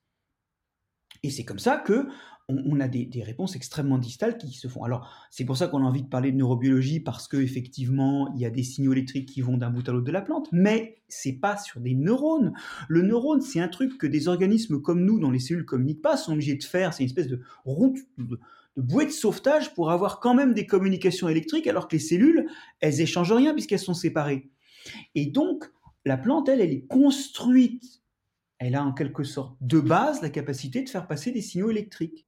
Mais moi, c'est ça que je trouve génial, c'est qu'au final, le, tour de passe-passe de vulgarisation, il est là. Si on dit un arbre, c'est une cellule géante, je vois pas comment on ne peut pas capter l'attention d'un public. Quoi. Alors, ce qui est bizarre, c'est que tu as raison. Alors, celui, l'explication que j'ai donnée est quand même plus compliquée que de dire la plante est, euh, a des neurones, comme vous, elle est capable de donner des ordres à ses racines, comme vous, vous donnez des ordres à vos pieds. C'est un peu plus long ce que je viens de faire. Hein. Peut-être même c'était chiant. Mais ah, bah ce que je veux dire, c'est que c'est quand même, t'as raison, c'est vachement plus fandard, mais j'ai mieux. Les plantes n'ont pas de cancer. Les plantes n'ont pas de cancer. Il arrive qu'elles développent des excroissances, mais c'est toujours parce qu'il y a un parasite qui se développe là, et qui provoque la formation de ces excroissances. C'est ce qu'on appelle des galles. Vous avez peut-être joué avec des espèces de billes en bois qu'on trouve sous les chênes, qui sont en fait des bourgeons de chêne dans lesquels un insecte a pondu, et ça transforme le bourgeon en une énorme boule protectrice de l'insecte, de la larve d'insecte, qui le mange par l'intérieur pour se nourrir. Mais sans parasites, les plantes n'ont pas de cancer. Qu'est-ce que c'est un cancer? C'est une cellule qui commence à vivre sa vie et qui, avec ses descendants, fait main basse sur les ressources pour proliférer sans être en fait régulé, en s'affranchissant de la régulation des autres cellules de l'organisme. Si tu une cellule végétale, et là il faut entendre les guillemets, parce qu'on a dit, Chez les c'est pas, pas une cellule, c'est un bout, la grande cellule du végétal. Comment tu veux avoir des, des, des, ressources à toi à part? Comment tu veux échapper à la régulation des voisines? Puisque par plein de trous, tu es la voisine. Tu peux pas échapper à ça. Tu peux pas faire des réserves parce que les molécules que tu manges, elles passent par ces trous. Les molécules de des signalétiques qui régulent, qui coordonnent le fonctionnement des cellules voisines entre elles, ça passe par ces trous. Ça passe. Donc il est impossible d'avoir une dérive égoïste d'un morceau, puisqu'il n'y a pas de morceau en fait. Il n'y a que des sous-zones. Mais c'est que des sous-zones, c'est pas des morceaux distincts. Donc il n'y a pas de cancer chez les végétaux. Mais j'ai même mieux. Parce que nous, on ne connaît pas ces tubes qui a entre les cellules qui font qu'en fait, bah, c'est qu'une seule grande cellule dans la plante. On ne le sait pas, ça. Mais euh, les amis, euh, on est les seuls à pas le savoir. Hein. Les virus et les champignons parasites, ils savent bien. Pourquoi Alors, deux choses. Les virus de plantes, ils sont souvent introduits par des insectes ou des nématodes qui viennent sucer le contenu de la cellule. Et puis, un peu comme les moustiques vous inoculent la malaria. Hein. J'ai juste euh, clarifié pour nématodes, ce sont des, petits vers microscopiques. Euh, voilà. dont, certains aiment bien les plantes. Voilà. Ils sont ronds, tout petits, pas trop visibles à l'œil nu, et euh, c'est quand même 5 à 10% des pertes de récolte. Euh, à part ceux qui, malheureusement, euh, vivent dans les tubes digestifs des, humains, comme Ascaris, qui, là, par contre, prennent des proportions. c'est ce qui gratte les fesses quand on est petit et qu'on a mis trop les doigts dans la terre. Merveilleux. Encore une fois, et vive les parasites. Je te laisse la parole. Alors d'ailleurs, il faut que je note ça, Ascaris. oui, alors le truc, c'est que donc le virus, quand il est rentré, après, il se propage de la façon suivante. Parmi toutes les protéines qu'il force la cellule qu'il infecte à produire, il y en a qui ouvrent la taille de ces trous, qui les agrandissent, et qui se disposent dedans de façon à faire passer les copies du virus dans la cellule voisine. Donc les virus végétaux, ils se transmettent en utilisant ça, eux. Ils ont bien compris qu'effectivement, ils n'étaient pas... Chez nous, les virus, quand ils veulent aller dans une autre cellule, bah, ils ressortent en faisant exploser la cellule où ils sont. Et d'ailleurs, quand il y a trop de cellules qui explosent, bah, ça crée des problèmes de santé, n'est-ce pas? Et puis ils vont dans une autre cellule. Là, ils ne font pas exploser la cellule, hein. ils passent juste par les trous. Et puis quand un insecte ou un hématode, comme on disait, reviendra piquer une autre cellule, euh, il va repartir avec des virus. Donc ils utilisent ça. Mais il y a mieux encore. Euh, il y a un papier qui est sorti récemment, je lisais ça l'autre soir. Euh, bon, quand un champignon attaque rentre dans les cellules pour se nourrir, évidemment, si, quand il va manger dans cette cellule, en fait, il est en train de se servir quand il mange dans une cellule, entre guillemets, en fait, par le biais de ces, de ces ponts, il y a plein de communications aux autres cellules, d'accord? Et donc, en fait, il est en train de se servir dans la grande cellule unique de la plante, en réalité. Alors, dans ces cas-là, quand les plantes sont attaquées, elles bouchent leur... Allez, on va dire le nom de ces trous-là, c'est les plasmodesmes. Elles les bouchent en accumulant une molécule qu'on appelle la calose. Donc, elles ont des enzymes qui sont postées là et qui, quand une cellule est malade, s'activent et vont boucher tous les trous avec les cellules voisines. Toutes les communications. Logique. Eh bien, on sait aujourd'hui que certains champignons parasites, bon alors pour être exact, c'est pas des champignons, c'est des oomycètes. Ça ressemble à des champignons, mais c'est un autre groupe. Bon, on s'en fout un peu. Ils injectent des protéines dans les cellules qui parasitent, qui vont se fixer sur ces enzymes qui fabriquent la calose et qui les empêchent de s'activer. Donc eux, si j'ose dire, ils ont bien compris, en fait, au cours de l'évolution, ils ont été sélectionnés pour manipuler l'organisation de la plante, et euh, la réussite du parasitisme, c'est de laisser les pores ouverts pour laisser venir dans la cellule parasitée tout ce qui diffuse à partir des cellules voisines. Donc, les parasites des plantes, si j'ose dire, ils utilisent ça en routine. Pourquoi est-ce qu'on n'explique pas ça aux gens? J'arrive pas à comprendre. Surtout qu'en plus, c'est la base de cette fameuse, entre guillemets, neurobiologie. Une neurobiologie, donc, qui se fait sans neurones et qui repose il y a bien des, transferts de signaux électriques, mais qui reposent sur l'organisation propre de la plante. Eh bien, on est dans la plantalité, là, les amis. C'était ça dont on voulait parler. Ces trucs qu'il n'y a pas chez les animaux. Et ça, des exemples comme ça, euh, il y, en a, y en a des dizaines. Il y a des pelles. Alors, je vais peut-être revenir quand même sur euh, celui de, du cancer, parce que je suis, je suis, je suis pas sûr d'avoir vraiment compris, en fait, l'idée. Euh, donc, en gros, quelle que soit la, la taille de l'organisme, il peut pas y avoir un dérèglement euh, égoïste, c'est ça l'idée ou euh? Eh ben, c'est ça, c'est une sorte de le cancer, c'est une dérive égoïste où la cellule prélève des ressources et hors de toute régulation habituelle de l'organisme. Attention, égoïste, c'est zoomorphisme. Bah carrément, c'est déjà très, c'est déjà vachement orienté de dire que la, cellule est égoïste. Si on s'en tient au fait, c'est juste une cellule qui perd sa régulation. Mais... Ouais, mais quand, quand, tu sais qu'il y a Richard Dawkins qui est passé derrière et qui a, qui a, tâté le terrain comme ça sur à la fois en science et en vulgarisation, euh, ça, légitime un petit peu l'usage du terme égoïsme, mais je suis d'accord, c'est un peu ambigu. Ouais, mais, mais c'est un vrai problème, hein, on pourra y revenir, c'est qu'effectivement, moi-même j'utilise le mot de dérive égoïste dans mes cours d'évolution. Mhm. En tout cas, sans l'utiliser ici, ce qui est clair, c'est qu'à un moment, ça va servir uniquement à cette cellule à avoir des descendants et ça va être soustrait à la descendance ou à la capacité des autres à fonctionner. Et même, ça va faire collapser l'ensemble du système, puisque vous savez que malheureusement, on peut mourir de cancer. Alors, euh, bah, les plantes, elles ne meurent pas de cancer, ça ne les empêche pas d'avoir des parasites qui induisent des proliférations, mais une cellule de plante n'est pas en fait une vraie cellule au sens animal, et donc elle est incapable de, capter des choses pour elle-même, puisqu'elle n'est pas une entité autonome, et qu'elle est en pleine communication, notamment pour les molécules comme le sucre ou tous les régulateurs du fonctionnement qui passent d'une cellule à l'autre, elle est en communication pleine et entière avec ses voisines, elle ne peut pas échapper à ça elle est les voisines. Mais du coup, l'équivalent du cancer pour une plante, ce serait une mutation euh, d'un bout du génome de la plante qui entraînerait euh, la mort de la plante en entier. Je n'arrive pas à envisager qu'il n'y ait pas de mutation qu'on retrouve euh, dans le génome de certaines plantes et qui est un, quelque chose de néfaste pour la plante elle-même, enfin pour, pour l'organisme. Bah, non, mais il y a des choses qui sont néfastes tu vois, tu peux avoir des secteurs entiers de la plante qui perdent la capacité à faire la photosynthèse. Mhm. Ou bien qui deviennent des boulets parce qu'ils gèrent plus du tout euh, la nutrition azotée et reposent sur les autres parties de la plante. Les mutations, ça arrive. Mais il y a certaines mutations chez nous qui font pas de cancer. Donc il y a effectivement l'équivalent de ces mutations qui endommagent le fonctionnement de l'organisme. Tu peux penser par exemple à des mutations dans, ce qu'on appelle les mitochondries qui provoquent des myopathies. Mhm. La myopathie, c'est pas un cancer, mais c'est une maladie. Donc effectivement, il y a chez les plantes des maladies qui viennent de mutations. Mais jamais chez les plantes, une mutation peut résulter en un dérèglement du fonctionnement de la cellule qui commence à fonctionner pour elle-même et à proliférer. Parce qu'il n'y a pas de cellules. D'accord, il n'y a pas de prolifération aberrante euh, chez les plantes euh, qui soit endogène. Il n'y a pas de cellules au sens où on l'entend chez les animaux. Sauf, en cas d'infection. le cancer, euh, c'est une cellule qui commence à se dissocier de la régulation générale et avoir sa descendance et sa propre régulation au détriment du groupe en l'occurrence. Sauf en cas d'infection, du coup, où un parasite peut forcer la plante à produire une structure, mais qui porte pas nécessairement préjudice à la plante euh, en entier d'ailleurs. Parce qu'à ce moment-là, c'est lui qui fait la régulation et qui prélève les, effets, et lui, il est séparé de la plante. Du coup, c'est jamais endogène, ça. Ça ne profite pas de quelque chose de potentiel. Quand tu as une prolifération, il y a quelqu'un. Ah, tiens.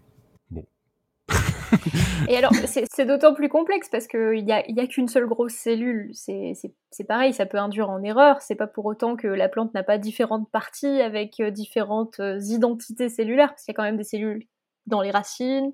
Ah bah non, la preuve c'est que structurellement on les voit bien. La preuve aussi c'est qu'à un moment quand il y a un accident, euh, ben, c'est un peu ce qu'on appelle la part du feu hein, techniquement. On va bétonner autour de la cellule malade pour arrêter d'échanger avec elle et on aura compartimenté le problème. C'est ça, hein, quand, on bouche les tubes de communication, en gros, il y a une cellule qui est en train de merder. Bon, ben, on bouge tout. C'est comme dans un sous-marin quand il y a une voie d'eau. On abandonne cette partie et on, cloisonne, quoi. Et donc, effectivement, il y, a un intérêt très net à ce qui est ces cellules végétales, entre guillemets, c'est-à-dire ces régionalisations de ce qui est un, un secteur unique, parce qu'à un moment, il peut se... Alors, c'est très compliqué dans le détail. Je vais vous raconter un truc.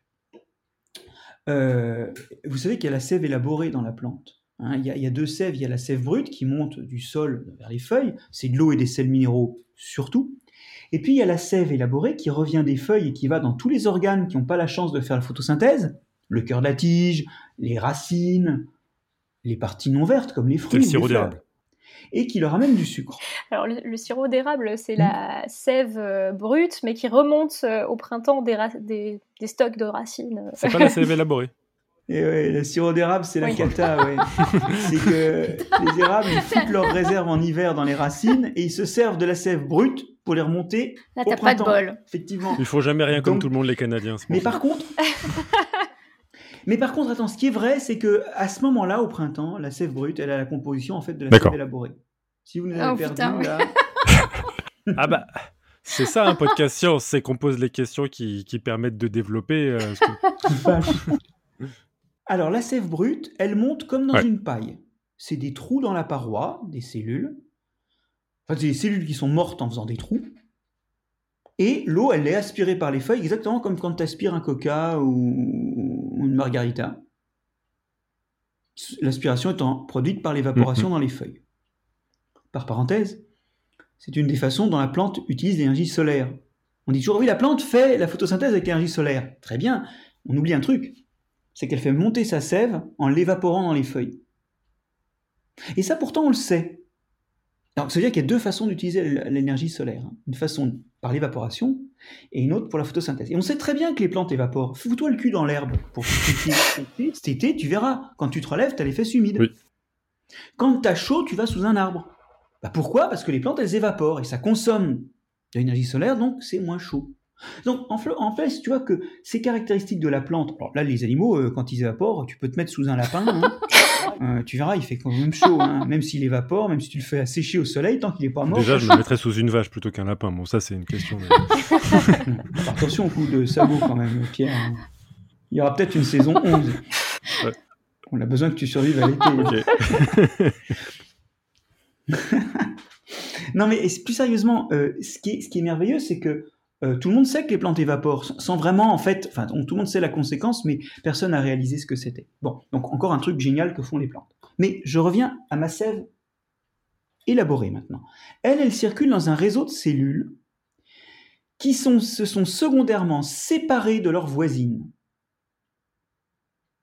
Elles ont bouché les trous, sauf les trous qui les mettent en communication avec les endroits qui ne sont pas photosynthétiques. Bon. Alors, dans les feuilles, les cellules qui font la photosynthèse sont toutes en réseau. Et elles sont contre un certain nombre de ces cellules plutôt allongées qui vont emmener la sève brute. D'accord? Mais elles sont juste en contact, parce que là, les, liens sont rompus. OK? Et donc, elles vont pouvoir charger comme des dingues dedans du sucre. Cette cellule va devenir bourrée de sucre. Et comme elle est un peu plus loin en continuité avec les parties qui font pas la photosynthèse et qui, elles, ont besoin de sucre, eh ben, ce sucre, il circule tout naturellement vers ces parties-là. Alors tu vas dire, ah, mais alors il y a plusieurs sous-réseaux. Non.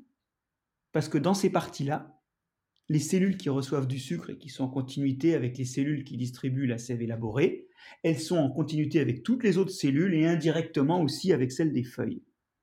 Donc, c'est juste des régionalement des façons de faire des sous-réseaux pour faire des choses différentes. On pourrait citer plein de ces sous-réseaux qui sont des sous-réseaux connectés par ailleurs au reste du réseau, mais euh, qui ont des fonctions locales. Et, et là, il y a une architecture de la plante qui est une sorte de petite merveille que les scientifiques ont encore du mal à comprendre dans le détail. J'ajouterais que tant que la feuille n'est pas encore déployée et verte, toutes les cellules sont en communication avec les cellules allongées qui contiennent du sucre.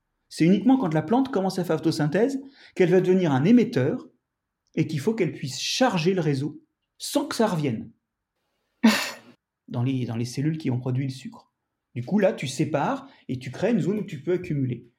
En d'autres termes, quand tu étais petit, et peut-être même tu le fais encore, moi je fais encore des châteaux de sable au bord de l'eau, euh, voilà, et quand tu veux avoir, quand tu as de l'eau sur la plage, là, et que tu veux avoir euh, deux niveaux d'eau différents, entre tes châteaux, bah, tu fais une digue. Voilà. Par contre, si tu mets des communications, bah, ça s'écoule de l'endroit le plus haut vers le plus bas. Eh bien, c'est la même chose que fait la plante. Quand il y a un organe qui produit du sucre, elle sépare les parties où, qui produisent le sucre et celles où on va entasser le sucre. Et puis ensuite, dans ces parties qui entassent le sucre, ça va s'écouler vers là où il y a le moins de sucre, c'est-à-dire vers les organes qui le consomment parce qu'eux ne font pas la photosynthèse. Je ne sais pas si je suis clair, mais enfin, l'idée c'est que, voilà, il y a une construction là, ça n'a rien à voir avec une, un animal. hein. Rien à voir. Ouais, Nous, euh, quand on fait circuler des choses, c'est entre les cellules, dans le sang. C'est tout à fait différent. Ouais. Voilà. Et il y a aussi euh, une caractéristique qui est très différente euh, des animaux, c'est le fait que les cellules végétales puissent euh, devenir d'autres types cellulaires aussi, le fait qu'elles puissent devenir n'importe quelle autre cellule spontanément, ce que nous on aimerait bien pouvoir faire si on se coupe un bras et qu'on veut le faire repousser, mais, mais chez les plantes ça se fait assez bien, c'est pour ça qu'on peut bouturer des plantes, on peut refaire des racines à partir d'une tige, on peut refaire des racines à partir de toutes sortes d'endroits improbable d'une plante. Euh, ça aussi, c'est un truc euh, qui est propre au végétal. On a des bourgeons qui apparaissent sur les racines, ça s'appelle les drageons. Hein. Il, y a, des, plantes comme le, les élantes ou les, ou les robiniers faux acacias, comme ça, qui, bah, quand on les coupe, en fait, il en sort plein. Les, les mimosas aussi font ça, euh, qui sont en fait d'ailleurs des acacias. quand on les coupe, il en sort partout tout autour. En fait, c'est les racines qui font des bourgeons. Donc, il y a des capacités comme ça à redonner des cellules en division à partir de cellules qui sont qui font autre chose, ce qu'on appelle la dédifférenciation. Et à tout moment, une cellule ou un tissu qui contient des cellules assez différenciées peut redonner effectivement des cellules capables de redevenir n'importe quel autre type cellulaire. Et cette plasticité d'organisation, elle va avec la tolérance à la mutilation que je disais tout à l'heure. Vous voyez bien là, le fait qu'il y ait des bourgeons qui se forment sur les racines et que donc des cellules de racines redeviennent des cellules qui engendrent des tiges, euh, c'est quand même une réponse au fait que la tige a été coupée. Donc quelque part, nous, on est fait pour acquérir un plan d'organisation dont on doit surtout plus se départir après. On ne peut pas se retirer un bras, on ne peut pas se supprimer la tête ou le foie, c'est pas possible. Enfin, même moi, je connais quelques dirigeants américains qui vivent sans tête, mais c'est quand même assez exceptionnel dans l'évolution. Il a fallu quand même des milliers d'années pour arriver à faire ça. Euh, plus sérieusement, euh, la plante, elle, elle est vraiment faite pour pouvoir à tout moment recommencer tout de zéro. Et tu as raison, il y a plein de méthodes horticoles qui, qui prospèrent là-dessus, le bouturage. Donc au final, qu'est-ce qui manquerait à notre euh, approche dans notre façon de communiquer autour des plantes? Euh, Est-ce que c'est bien de faire de l'anthropomorphisme pour euh, amener les gens sur le sujet? Qu'est-ce qui manque actuellement pour que les gens comprennent vraiment qu'est-ce mmh. que c'est qu'une plante et qu'est-ce que ça implique autour d'eux? Alors, il manque plusieurs choses. déjà, il faut déjà balayer, on l'a fait un petit peu dans notre cours, hein, il manque des gens qui savent ce que c'est que les plantes pour en parler. Alors, savoir ce que c'est que les plantes, faut pas se méprendre. Personne ne sait, dans l'absolu, ce qu'est le Big Bang, euh, ce qu'est la plante, mais il y a des gens qui, par leur travail de recherche ou d'enseignement, euh, ont en tête euh, la vision qu'on en a actuellement. Bonne ou mauvaise, d'accord, mais indubitablement moins rudimentaire qu'un avis de passant. Et on a besoin de gens qui, en ayant cette connaissance, soit pour le coup les passeurs de science, c'est-à-dire aillent le raconter. Alors il y a des gens qui font ça très bien. Catherine Laine a écrit un bouquin qui s'appelle Dans la peau d'une plante, que je trouve très bien moi. Euh, Fleur Dauget a écrit un bouquin qui s'appelle L'intelligence des plantes. Aïe aïe aïe. Alors pauvre Fleur d'ailleurs. Je crois qu'elle s'appelle Fleur. Hein. Euh, elle l'a sorti exactement au, moment où Mancuso sortait L'intelligence des plantes. Donc euh, je ne sais pas si on a vendu beaucoup. Mm. Parce que Mancuso ayant fait un battage. Est-ce que c'est bien Fleur d'Auger je... suis en train de regarder. Oui, oui, oui, c'est Fleur d'Auger qui a fait aussi un livre remarquable qui s'appelle Animal Homo. Non, non, Animaux Homo Animaux. Oui. je l'ai juste au-dessus de moi. Oui, elle a aussi fait quelque chose sur la vie dans la fourmilière. Enfin, et, et elle, je trouve qu'elle est assez proche de. Elle est bien documentée. Et le, le, titre Bon, Catherine Laine. Il y a un jeu de mots dans la peau d'une plante ou c'est. Alors, ça, c'est le livre de Catherine Laine. Bah oui, c'est. Alors, on va dire, ah bah voilà encore quelqu'un qui nous fait de l'animal. Bah Parce que c'est vrai que les animaux. Eh non, mais là, c'est. Bah, personne ne, dérape sur cette métaphore ou sur cette plaisanterie. parce que ça, c'est l'autre truc, c'est que pour être marrant, des fois, tu peux faire des, des oxymores. Des, des choses paradoxales, comme, comme la peau d'une plante. Ça, c'est plutôt marrant. Euh, donc, le, livre en question de Catherine Laine est quand même un livre un peu savant, mais c'est un livre bien, hein, euh, vraiment très fidèle euh, à l'image qu'on a actuellement. Donc on a besoin de plus de scientifiques qui fassent ça, et on aurait besoin que quand ils font ça, ben, ce soit reconnu dans leurs travaux, quoi, surtout, parce que dans ce cas-là, ils le feraient. La deuxième chose où on a besoin, euh, je pense, euh, c'est de journalistes scientifiques. On vit une époque de merde où les journalistes qui parlent à la radio, ils ne connaissent que un tiers de la culture de l'humanité. Et quand je dis un tiers, j'y vais largement. Ils connaissent assez bien l'histoire géo, les sciences humaines, l'économie, les sciences politiques. Bah, je suis désolé, le monde, il a tourné sans que ces objets-là existent pendant des milliards d'années. Les deux autres tiers de la connaissance de l'humanité, c'est les sciences. Alors on peut les appeler dures ou pas dures, je sais pas. Bon, euh, mais en tout cas, c'est notamment la, biologie, la géologie, les sciences de l'environnement, euh, la, physique de l'environnement, euh, la chimie. Ils y connaissent rien. Alors non seulement ils y connaissent rien, mais en plus, petit 1, ils n'en sont pas conscients. Et petit 2, ils véhiculent cette idée générale par défaut, hein, c'est pas un programme, que c'est pas grave. on a un président qui nous a dit un jour que l'Amazonie était le poumon du globe. Alors, on devrait être tous morts de rire, parce que je vous rappelle qu'un poumon, ça consomme de l'oxygène et ça produit du CO2. Donc, si l'Amazonie est un poumon du globe, il faut aider Bolsonaro à brûler cette forêt. bah oui, c'est la seule façon de faire du CO2. Oui, mais on sait que c'est pas ce qu'il voulait dire. c'est ça qui est terrible, c'est que non seulement il savait pas ce qu'il voulait, c'est pas ce qu'il voulait dire, mais c'est que la réalité derrière elle reflétait pas ce qui se passait vraiment vis-à-vis de la forêt, quoi. C'est, enfin, mais on, comprend. C'est pas, je suis pas vétilleux je ne suis pas en train de faire de l'anti-macronisme primaire, mais secondaire. Ce que je veux dire, c'est que s'il avait dit que Marignan avait eu lieu en 1412, tout le monde serait mort de rire.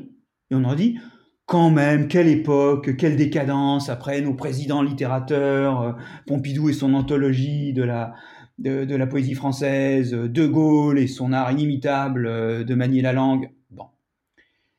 Bah oui, mais là, c'est pas grave. Et quand, on, et quand on essaie de dire aux journalistes, mais regardez, c'est quand même grave, ça veut dire que les gens qui nous gouvernent n'ont pas bien compris ce qui se passe dans leur environnement. On dit, oui, non, mais oui, il voulait dire que. Et tu vois, Irène, toi-même, tu étais prêt à lui pardonner. Moi, je pense qu'on vit dans un monde où les journalistes véhiculent trop cette idée que finalement la science, c'est un truc de geek. Et vous savez, dans une soirée en ville, vous pouvez dire que vous êtes nul en maths. Tout le monde sourit avec complicité. Si vous êtes nul en histoire ou nul en littérature, c'est quand même un, c'est un peu pourri, quoi. bon, c'est comme ça, mais c'est quand même pas valorisant. Hein. C'est vrai. Bah, moi, j'ai jamais lu le livre de plus de 12 pages. Voilà. Vous êtes, donc, en fait, on manque des journalistes qui véhiculent une image équilibrée du monde. Moi, j'ai écrit, j'adore, il y a une émission que j'adore sur France Info, c'est Les Informés. Et je l'ai écrit parce que un jour, ils ont fait venir, euh, je crois que c'est Jacques Vendroux, un journaliste euh, sportif. je trouvais que c'est sympa. Bon, il n'avait pas grand-chose à dire sur un sujet de société, mais par plusieurs fois, il a apporté des éclairages assez orthogonaux à ce que les autres avaient à proposer. Mais il n'y a jamais de journaliste scientifique. Et cette émission, pendant la crise du Covid, on a entendu des fois des trucs qui étaient, mais enfin, c'est des erreurs de première année euh, de scientifiques. Bon, alors, c'est pas grave, on fait tous des erreurs. Mais il n'y a pas cette capacité de corriger en faisant valoir une plurivocité des disciplines dans les savoir-faire euh, journalistiques, et par exemple, dans une émission comme dans Les Informés, comme Les Informés, être capable d'avoir plusieurs, enfin, d'avoir aussi de temps à autre des journalistes scientifiques. Mmh. Vous voyez ce que je veux dire? Et, et, ça, moi, j'ai jamais eu de réponse à ce que je pense être une façon de pointer, de la part d'un auditeur qui le disait, aime l'émission, pointer quelque chose qui est un, une difformité majeure de l'information, une difformité majeure. Les ascenseurs ne montent pas avec des sciences politiques, les avions ne volent pas avec des sciences économiques, les voitures ne roulent pas avec des sciences sociales. C'est faux.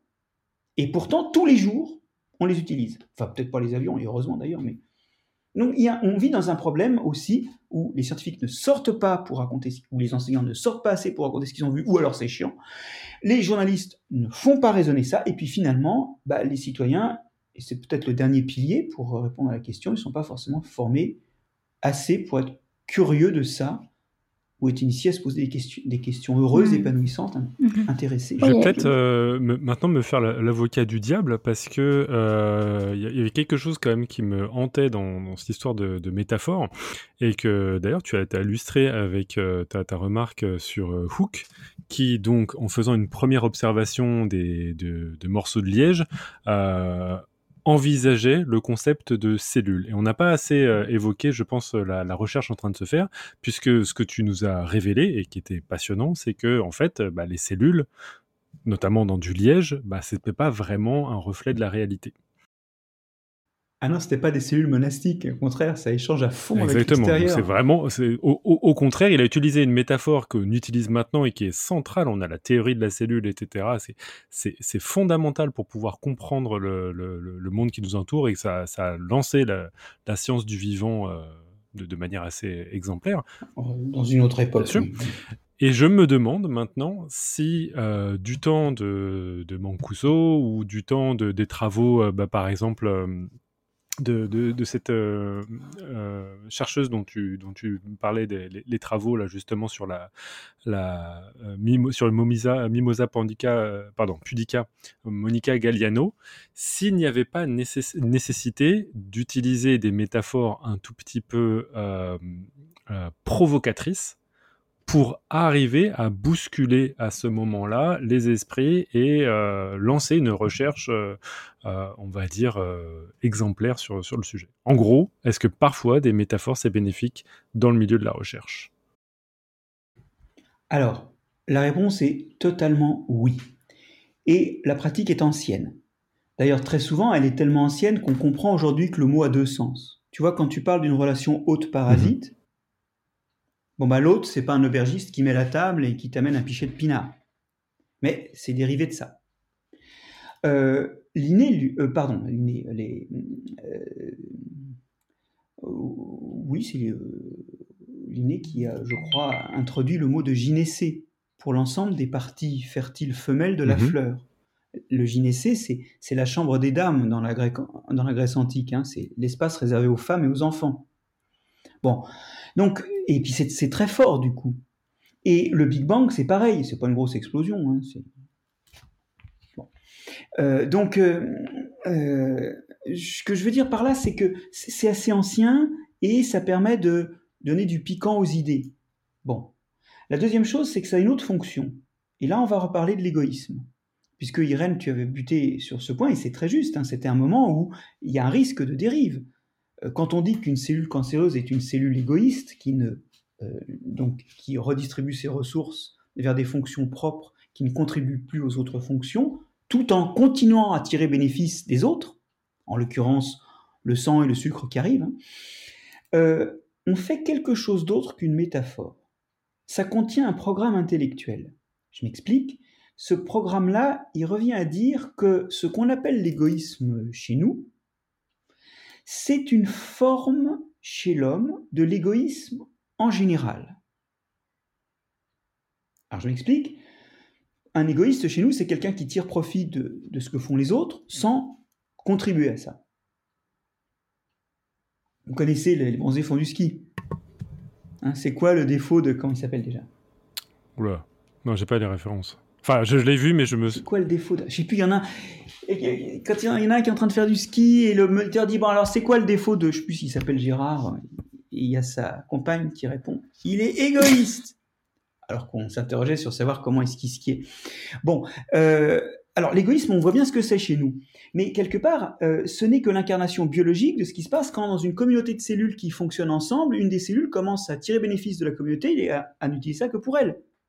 Donc, un certain nombre de biologistes de l'évolution utilisent les mêmes mots pour dire bon, évidemment, c'est pas ça se passe pas pareil. La cellule se dit pas oh putain là, je vais euh, je vais les niquer, je vais leur prendre leur sucre et euh, ils auront plus rien à la place. Vous y êtes? Donc effectivement, il faut transformer les choses. Mais scientifiquement, c'est sympa parce que ça revient à ne pas donner un nom spécial quand l'homme fait un truc qui existe par ailleurs dans la nature. Et ça, c'est très important parce que il y a bien sûr un risque d'anthropomorphisme. On risque de dire ah bah oui, la cellule fait comme l'homme, alors qu'elle le fait différemment. Mais si on donne un nom différent pour l'homme et pour la chose qui se passe dans la nature, alors on fait de l'anthropocentrisme. C'est-à-dire qu'on commence à ne plus appeler pareil ce que fait une chose quand l'homme le fait, et quand ça se passe chez d'autres organismes dans la nature. Et là, c'est le début de commencer à plus voir que l'homme est un morceau de la nature. Donc c'est quelque chose qui nous sépare, nous individualise, nous met originaux dans la, et ça, c'est le début de la crise écologique, quoi. Où on pense qu'on est à part des ressources de la nature et qu'on peut faire ce qu'on veut. Non, on est dans la nature, on n'en est qu'un morceau, on est soumis à ses règles. Et donc, il faut retrouver euh, cette position de l'homme dans la nature et se dire que les soins parentaux, bah, ça arrive chez les lions et chez les hommes. Se dire qu'il y a des stratégies, pensées et éventuellement conscientes chez les animaux, mais il y a aussi des stratégies végétales. Aujourd'hui, on parle de stratégies pionnières chez certaines plantes, de stratégie euh, nomade, ou de stratégie dryade pour celles qui vivent en groupe. Donc, on parle de stratégie. Mais évidemment, quand on parle de ça entre scientifiques, quand je parle de ça à mes étudiants en écologie, ils vont pas s'imaginer que la plante qui a une stratégie pionnière, elle se dit bon, je vais aller euh, coloniser les talus de route. Bon, non, c'est pas. Pourtant, on parle de plante pionnière ou plante colonisatrice. Donc, ce risque de dérapage de sens, il n'existe pas dans la discipline. Et au contraire, dans la discipline, ça rend sexy des idées nouvelles, voire même des fois, ça montre que un phénomène biologique qu'on étudie sur du blé, c'est l'équivalent de quelque chose qu'on connaît déjà chez l'homme. Bien. Alors, maintenant, là où ça dérape, c'est que parler, c'est pas juste faire des trucs sexy ou donner du sens pour soi. C'est donner du sens pour celui qui écoute. Et là, on touche à un, point très important de la vulgarisation qui est l'empathie. On vulgarise pas pour dire ce qu'on a dans la tête. On vulgarise pour que celui qui est en train d'écouter, compte tenu de ce qu'il est, et il est à la fois des trucs euh, que, je peux, que moi je connais pas, et, des trucs qui connaît pas ce que je connais moi, vous voyez, c'est pas, il n'y a pas de relation de, c'est pas, c'est pas messianique hein, cette histoire, c'est juste qu'on est différent. Et vulgariser, c'est prendre quelqu'un qui connaît des tas de trucs que tu connais pas toi, mais qui connaît pas ce que tu connais toi, et t'essaies de lui transposer non pas tes mots, tes, jolies images, des trucs accrocheurs, t'essaies de le faire aller vers un autre point, mais en partant de là où il est. Et c'est vrai que si moi je parle de stratégie tricheuse euh, avec des collègues évolutionnistes, il n'y a aucun problème, c'est clair pour tout le monde. Hein. Moi, j'ai écrit des articles sur les stratégies euh, tricheuses des champignons mycorhiziens. Mais si je commence à dire ça à des gens, ça va pas être très très clair, parce que pour eux, le mot tricheur, il n'est pas en science depuis assez longtemps pour qu'il lui donne, comme pour gynécée ou pour haute parasite, pour qu'il lui donne un sens différent en science du sens quotidien. Et donc là, on commence, ça commence à déraper. Et, et c'est ça le truc, c'est que les scientifiques ont parfois oublié que communiquer, c'est pas juste photocopier ce que l'on sait et les scientifiques, et pas que, puisque Peter Welleben n'est pas scientifique. Communiquer, c'est aider l'autre à aller d'un point à un autre. C'est l'aider. Ça s'appelle de l'empathie. Et si on commence à faire avec des trucs sympas mais qui le libèrent pas, et eh ben après, la minute d'après, il va dire, ah, il faut plus couper les arbres. Même quand les trucs sont en train de se faire bouffer par un champignon qui est en train de leur ratiboiser les branches. Et si on coupe pas les branches, le tronc va mourir. Donc, vous voyez, le, le truc, c'est ça. C'est, en science, effectivement, on utilise des mots venus d'ailleurs. C'est fécond, intellectuellement et c'est sexy. Mais en vulgarisation, c'est super glissant. Ok, moi j'aurais mis, j'aurais rajouté juste une dimension, c'est aussi que en science, euh, à l'heure actuelle, on doit bousculer parce que euh, ça nous permet d'exister. Et je serais pas euh, surpris si l'emploi de termes comme neurobiologie, etc., c'était aussi une manière d'attirer l'attention des organismes de financement, de, de, ce, genre de, de, ce genre de choses, parce que il y a, y a, aussi une part de marketing à pas négliger. Quoi. Ouais, ça, ça c'est une, vraie, une vraie question. Est-ce que, est -ce que cet euh, engouement vis-à-vis des grands mots euh, marketing et de l'empathie des plantes et de l'intelligence, ça facilite euh, le fait d'avoir des financements quand on travaille sur une plante. Parce que c'est vrai que jusqu'à présent, c'était plus sexy euh, pour les financeurs de travailler sur un remède contre le cancer que de travailler sur euh, comment fonctionne une plante. Est-ce que maintenant ça change? Je ne suis pas sûr que ça change grand-chose par rapport aux agences, de, financement de la recherche. Ça peut changer des choses par rapport à des mécènes. Si, si tu essaies d'attirer des fonds de, de mécènes euh, ou d'associations, là, ça peut changer des choses. Mais c'est pas l'endroit où on le fustige. L'endroit où on le fustige, c'est surtout en vulgarisation. Alors, moi, je voudrais citer une phrase de Buffon. Buffon, euh, c'est quelqu'un qui a été euh, euh, un grand biologiste, et il a été reçu à l'Académie française. Et il a décidé de faire son discours d'investiture sur le style. Et il a cette phrase, il dit, le style, c'est l'homme. Au sens où on se définit par le style que l'on a beaucoup plus que par toute autre chose. En tout cas, quand on parle d'idées, quand on écrit, ou quand on fait des discours. Et euh, je pense, moi, que quand on n'a pas de style, on en est réduit à faire du bruit. Là, je, commence à être méchant, hein, donc je vais être odieux, je suis désolé, mais quand on n'a pas de style, on fait du bruit. Pour se faire euh, entendre. Le style, c'est la façon de passer ses idées en les respectant. C'est-à-dire, et c'est pas facile, et entre nous, je ne suis pas sûr d'être exemplaire, au contraire. Donc, j'entends bien que c'est difficile. Mais le style, c'est la façon de donner une dimension formelle à ces idées qui respectent ce qu'elles sont au fond. Le style, c'est l'homme. Et euh, c'est un truc vraiment important, ça. C'est cette quête de... Alors, pour, citer encore quelqu'un d'autre, c'est Maurice Barrès qui parlait de la note juste en matière de style. C'est trouver le mot qui fait fidèlement place aux idées, mais dans la tête de celui qui les écoute aussi, qui va vraiment entendre ce que tu dis, quoi. Voilà. Et euh, du coup, je me demande si c'est pas plutôt autour de l'information qu'il faut créer des trucs interpellants. Je sais pas moi, des blagues, euh, des lectures de textes poétiques qui auront absolument aucune interférence avec le, contenu. Euh, regarde, un truc tout con, Microcosmos a été un succès, il n'y a pas un mot dedans. C'est pas faux. Le, silence peut être aussi une façon de, faire valoir des choses. Enfin, voilà, c'est pas facile. Hein. Bah, de, mais je pense que voilà, les, métaphores un peu bruyantes là dont on parle, c'est un manque de style, c'est une façon de vociférer. Ah, de, ce genre de complément à la vulgarisation et dans le style, c'est vrai que des choses comme l'illustration aident pas mal. Euh, si on, prend l'article espèce, là, l'illustration d'entrée du, billet est très drôle. C'est un jardinier qui taille une haie en forme de cerveau euh, et qui dit voilà, j'ai taillé cette plante en forme de cerveau pour rendre hommage à l'intelligence végétale. Et le personnage d'à côté qui est toi, peut-être? Euh, parce qu'il te ressemble. on il a une cravate alors, euh, dit euh, bah, c'est complètement con. ça résume ça résume un peu le, billet, c'est efficace. Ça... Oui. J'avais recommandé à Arnaud de faire dire à une des branches qui était tombée par terre, moi il m'a trouvé trop bête pour incarner l'intelligence végétale.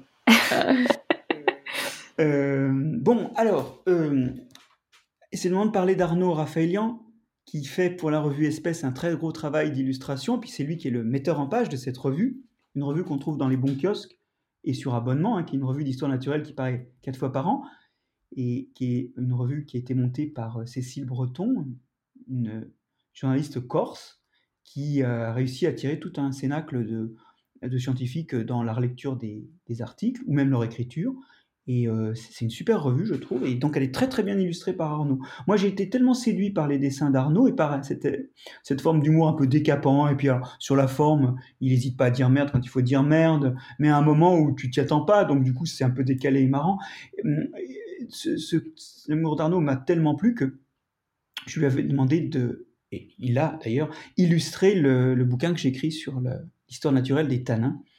Euh, qui s'appelle Les goûts et les couleurs du monde, et où il a, fait quelques dessins qui m'ont d'aérer la lecture, et puis de, faire un pas de côté, et en fait qui pratique, tu as raison de le citer là, hein, qui pratique une forme d'attractivité ou, ou d'éléments qui accrochent l'œil, qui, mais qui n'interfèrent pas avec le fond, qui au contraire euh, poussent vers le fond. Enfin, moi je trouve, je vous laisse juge.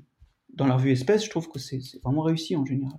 Oui, c'est la, petite euh, anecdote d'entrée finalement qui va, qui va donner envie de lire le, reste du billet. Quoi. Et... Ouais, je sais pas s'il fallait pas faire remonter les, les questions des, des, auditeurs avant de passer à, justement à discuter de, euh, de, de, de, la revue Espèce. Je sais pas ce que tu en penses, euh, Léa. Oui, tout à fait. alors, il n'y a, a, pas eu. Il y a eu des, des, questions sur Jamais Seul, c'est pour ça que je voulais les relayer peut-être après. À la fin, d'accord, ok. Mais euh, il y avait une euh, remarque euh, surtout de, Chloé qui s'interrogeait sur les histoires d'électrodes. Est-ce que ces, histoires d'électrodes dont on parlait tout à l'heure, ça, vient de nulle part parce qu'il y a des expériences concrètes, réelles, par exemple pour étudier le comportement alimentaire du puceron? Où euh, pour euh, observer son comportement de succion, on lui met une électrode dessus, on met l'électrode sur, sur la plante, euh, sous la plante, et on, arrive à mesurer des choses qui se passent. Donc voilà, elle s'interrogeait si les histoires d'électrodes permettaient pas finalement de, voir quand même des, choses et un état de la plante. Oui, alors Chloé a raison. il y a derrière ces histoires d'électrodes et d'activité électrique, il y a tout à fait, il y a des choses. Ce que j'ai dit, c'est que dans l'expérience où on fixait finalement, on regardait ce qui se passe entre la plante et la terre, il y avait tout, ce qu'il y avait dans la terre, pour le coup, qui interférait. Et donc c'était beaucoup plus compliqué que l'expression de la plante. Mais effectivement, si on met l'électrode à deux endroits de la plante, on peut aussi avoir des signaux. C'est tout à fait exact. Et euh, les activités électriques sont tout à fait intéressantes. On sait par exemple que les bourdons n'ont pas tout à fait la même charge que les fleurs. Alors je crois de mémoire que les bourdons sont chargés un peu positivement, les fleurs négativement. Quand un bourdon se pose sur une fleur, il a des charges électriquement.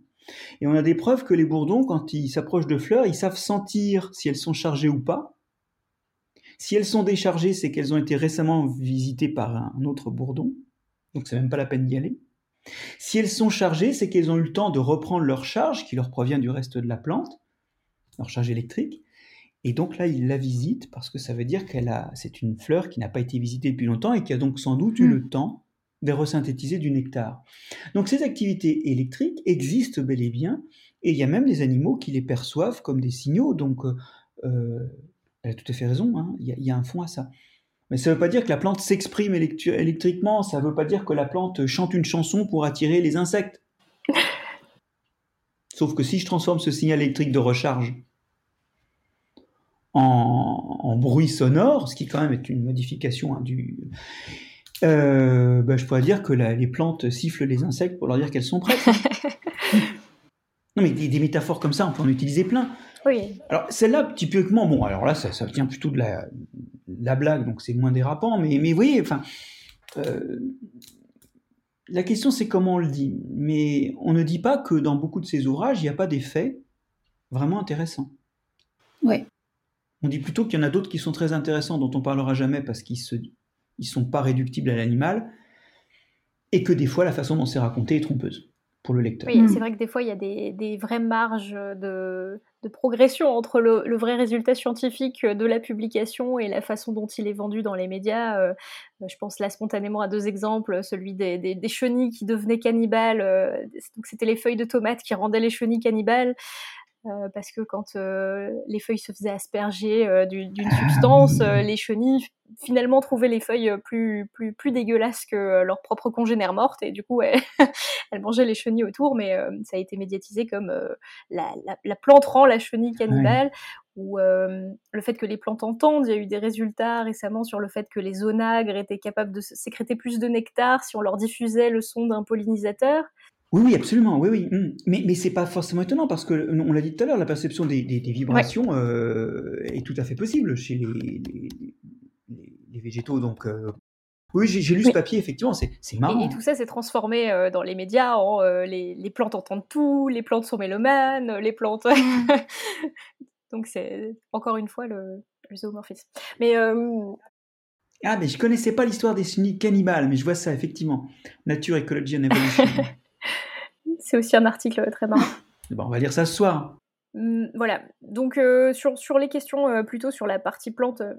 Mais tu vois, tu as, raison. Hein. on peut le raconter de façon marrante, sans nécessairement. Bon, voilà, cannibale, je pense que là, la, la métaphore est, je pense, pas aberrante. Là. Elle n'est pas dangereuse, je pense, en termes de compréhension. Oui, tout à fait. C'est un truc à doser. Hein. Et puis, ce n'est pas une science exacte. C'est comme l'enseignement. Hein. C'est ça. Euh, mais encore, encore aujourd'hui, malgré la profusion d'ouvrages, euh, il n'y a pas, a pas possibilité d'avoir beaucoup de discours différents dans la façon dont elles les abordent. C'est vrai que tout le monde adopte un peu la stratégie du sensationnalisme en disant voilà les plantes sont intelligentes. Euh, mm. On n'a pas beaucoup de, nuances ou d'autres points de vue finalement encore, mais ça va peut-être s'améliorer dans les prochains ouvrages. Et bah oui, oui et non, parce que le problème c'est que la place est un peu prise. Bon, typiquement, moi, euh, si j'avais là, à, cette minute, dans les bouquins que j'ai envie d'écrire, il y aurait un bouquin sur, euh, euh, sur la plante. Hein. Mais le marché est un peu pris, quoi. Vous voyez ce que je veux dire? Je vois. Et, donc, c'est pas un truc à faire, quoi. C'est dangereux, c'est arrivé après la bataille. Et je pense qu'en fait, c'est là où l'intelligence de la plante cache la plante, c'est que finalement, tout ce qui pourrait sortir de plus est un petit peu un petit peu empêché de sortir. Alors moi je bah me défends de ça en faisant ce que je peux, c'est-à-dire que je parle de la plante dans d'autres livres ou dans d'autres moyens. Finalement le livre sur les tanins que j'ai écrit récemment, c'est une façon de parler de la plante, pas que parce qu'il y a aussi tout ce que ça entraîne dans les sols, dans les animaux, dans les cultures humaines. Ah, justement, c'est une excellente transition pour euh, parler de tes travaux de vulgarisation. Donc, tu étais déjà venu à Podcast Science euh, dans les précédentes euh, émissions. Donc, c'était l'épisode 193 où tu avais parlé de l'évolution et des transferts horizontaux de gènes entre les organismes. Et dans l'épisode 306, tu étais venu. C'était en combien C'était le 193, le numéro 193. Donc, c'était il y a quelques années. Ouais. Hein. Je n'étais pas encore dans le podcast. Pierre, tu étais là peut-être? Oui, aujourd'hui on est au 419, donc c'est vrai qu'on a fait du chemin. Et il y avait, comme mm. tu le disais, aussi l'épisode 306 euh, qu'on a enregistré chez Claire euh, pour que tu nous présentes ton livre Jamais seul. Donc Jamais seul, c'était euh, un livre sur tous les, toutes les, microbes du sol qui, contribuaient à, tout, à la vie, la vie du sol, la vie, la vie des plantes, c'était plutôt oui, les, microbes qu'il y avait dans les animaux, dans les plantes, euh, dans les hommes, euh, et puis aussi dans nos habitudes et nos traits culturels, comme notre nourriture. il y a d'ailleurs une, une, remarque d'une lectrice du livre Jamais seule dans la chatroom qui dit que depuis qu'elle a lu le livre, elle ne se lave plus les mains. Euh, en citant la page 155, on a soudain moins envie de se laver frénétiquement les mains ou de les enduire de gel bactéricide. Voilà. Et elle demande euh, quelles sont les conséquences des mesures anti-Covid de ce point de vue-là, et est-ce qu'il y a un impact à utiliser du gel hydroalcoolique à grande échelle comme aujourd'hui? Alors, euh, en fait, ça, c'est très intéressant cette histoire-là, parce que ça nous montre que rien n'est bon, rien n'est mauvais, tout est question de circonstances et de doses. Et ça, c'est vraiment un truc important. Hein. Euh, l'idée, c'est que, en général, on a effectivement des microbes protecteurs sur la peau, et il vaut mieux pas prendre de savon bactéricide ou pas trop souvent les abîmer parce qu'ils sont un écran naturel aux maladies. Dans le milieu hospitalier, par exemple, où on se désinfecte beaucoup les mains, euh, on finit par attraper des mycoses parce que des champignons finissent par s'installer qui normalement ont bien du mal quand même à cause des microbes qu'on a d'habitude sur la peau, qui ont d'habitude du mal à s'installer. C'est intéressant, c'est-à-dire qu'en vrai, on a une microflore naturelle qui est faite de microbes. Alors évidemment, en période épidémique, c'est-à-dire euh, quand il y a de la grippe, de la gastroentérite ou en période de SRAS comme actuellement, bon bah là il faut effectivement se désinfecter les mains chaque fois qu'on va les mettre sur des muqueuses. Mais attention, quand on va les mettre sur des muqueuses, ça ne veut pas dire qu'il faut, pas qu'il faut à tout bout de chance mettre du gel sur les doigts. L'idée, c'est qu'il faut apprendre à plus les mettre sur les. Alors, ça, on porte une fois les mains sur la tête toutes les cinq minutes, nous apprend-on. Alors, ça, c'est effectivement, j'ai regardé, c'est un réflexe. Mais il faut apprendre à ne plus se mettre les mains sur soi et à se les laver, soit quand on rentre de l'extérieur, soit quand on va manger ou les mettre dans les yeux ou sur la bouche. Et à ce moment-là, il vaut mieux utiliser de l'eau et du savon, c'est quand même moins dangereux. Par contre, effectivement, si on est dehors, on utilise du gel hydroalcoolique. Moi, j'ai eu des discussions, effectivement, j'ai été appelé à trancher un débat en salle des profs, où les profs voulaient pas reprendre parce qu'il n'y avait pas de gel dans la salle des profs, alors qu'il y avait trois lavabos. Effectivement. Bah, je suis désolé. Trois lavabos avec du savon, c'est mieux que du gel hydroalcoolique. Donc, euh, le gel hydroalcoolique, pour résumer, il faut le pratiquer comme une façon de se désinfecter au moment vraiment où c'est pertinent, c'est-à-dire après des contacts vraiment contaminants quand on revient de l'extérieur ou avant de faire, euh, de toucher des aliments ou des muqueuses. Bon, de préférence, on passera à l'eau et de toute façon, on limite toutes ces actions qui, en fait, nous vulnérabilisent à long terme. Alors, cela dit, le lavage des mains, c'est une chose. Le vrai problème, le vrai enjeu aujourd'hui, c'est le lavage du corps avec une fréquence trop élevée de douches savonnées et parfois l'utilisation de savon bactéricide alors même qu'on n'en a pas besoin en routine. Il faut se rappeler, même s'ils puaient, que nos ancêtres, ils ont passé des centaines de millions d'années sans se laver. D'accord? Donc on n'est pas fait pour être lavé. Et de fait, se laver, ça améliore certaines choses, mais ça en abîme d'autres. Une des choses que ça abîme, et il faut le dire, c'est qu'à force de rincer la peau, la peau compense, parce que ça la sèche, en resécrétant du sébum beaucoup plus vite qu'elle n'en sécréterait sinon. Or, c'est la fermentation de ce sébum qui donne les odeurs corporelles. C'est les microbes de la peau qui font ça. En d'autres termes, plus on lave, plus on pue. Parce que plus on se lave, plus on sécrète du sébum, plus les microbes font des odeurs avec ce sébum. Et c'est d'ailleurs une chose que tout le monde peut essayer, réduisez la fréquence de douche. Réduisez-la, vous verrez les premiers jours vous sentez un peu fort, mais très rapidement en fait, vous faites moins de sébum et euh, en espacant euh, deux fois plus vos douches, très rapidement il n'y a plus de problème. Alors ça dépend des peaux, il n'y a pas de règle absolue, là non plus. Mais il y a vraiment à réfléchir sur cette tendance à l'hygiénisme qui est avantageuse à court terme, mais qui à long terme n'est pas bonne. Et puis bon, je pense que tout le monde a bien vu que l'utilisation de l'alcool, là, ça faisait quand même la peau un petit peu raide, hein, tant qu'il a fait froid. Euh, maintenant, il fait plus doux, donc euh, ça se sent moins. Mais quand l'hiver reviendra, il faudra quand même qu'on apprenne à utiliser les solutions alcooliques au moment où il faut les utiliser, sinon on va avoir des gerçures partout. Et ça, pour le coup, des gerçures avec un contact contaminant, c'est pas bon. je crois, je crois qu'il n'y a pas encore eu de sondage sur ce point-là, mais peut-être que le confinement a été justement l'occasion de tester l'effet de l'espacement des douches, vu qu'on n'était plus trop obligé de sortir voir d'autres humains. ce serait un aspect de la recherche intéressant à développer. on va faire un appel à témoins. Voilà, mais donc ça c'était pour, euh, pour euh, jamais seul et euh, juste pour continuer sur tes sur sur les questions des, auditeurs par rapport à ça, il y a une auditrice qui demande, enfin qui cite la page 169 du livre en, leur disant on voit émerger la possibilité de cultiver notre microbiote comme un jardin, on y sème des graines des espèces souhaitées et elle voulait qu'on te demande qu'est-ce que tu avais planté dans ton jardin dans ton microbiote ces temps-ci? Voilà. Alors, vous, remarquez que là, c'est un moment où, il y a une métaphore, hein. euh, mais finalement, euh, inoculer des spores euh, sur un fromage ou des bactéries dans un yaourt, c'est comme semer des graines dans un jardin. Donc là, il y a vraiment une action qui est la même. Et en utilisant cette métaphore, on, on, est vraiment dans essayer de d'étendre le sens de gestes que tout le monde sait faire ou dont tout le monde connaît le sens dans des domaines qui sont peut-être moins moins ressenti et où justement, voilà. Donc, mais on n'est pas, on ne trahit pas tellement l'idée qui est derrière. Alors qu'est-ce que j'ai semé moi? J'ai toujours mangé beaucoup de yaourt. Tu nous as proposé du maroilles tout à l'heure. oui, que je mange avec la croûte. Tu as semé, tu as semé le doute dans nos esprits par rapport aux métaphores de l'intelligence des plantes. Et ça, c'est quand même très.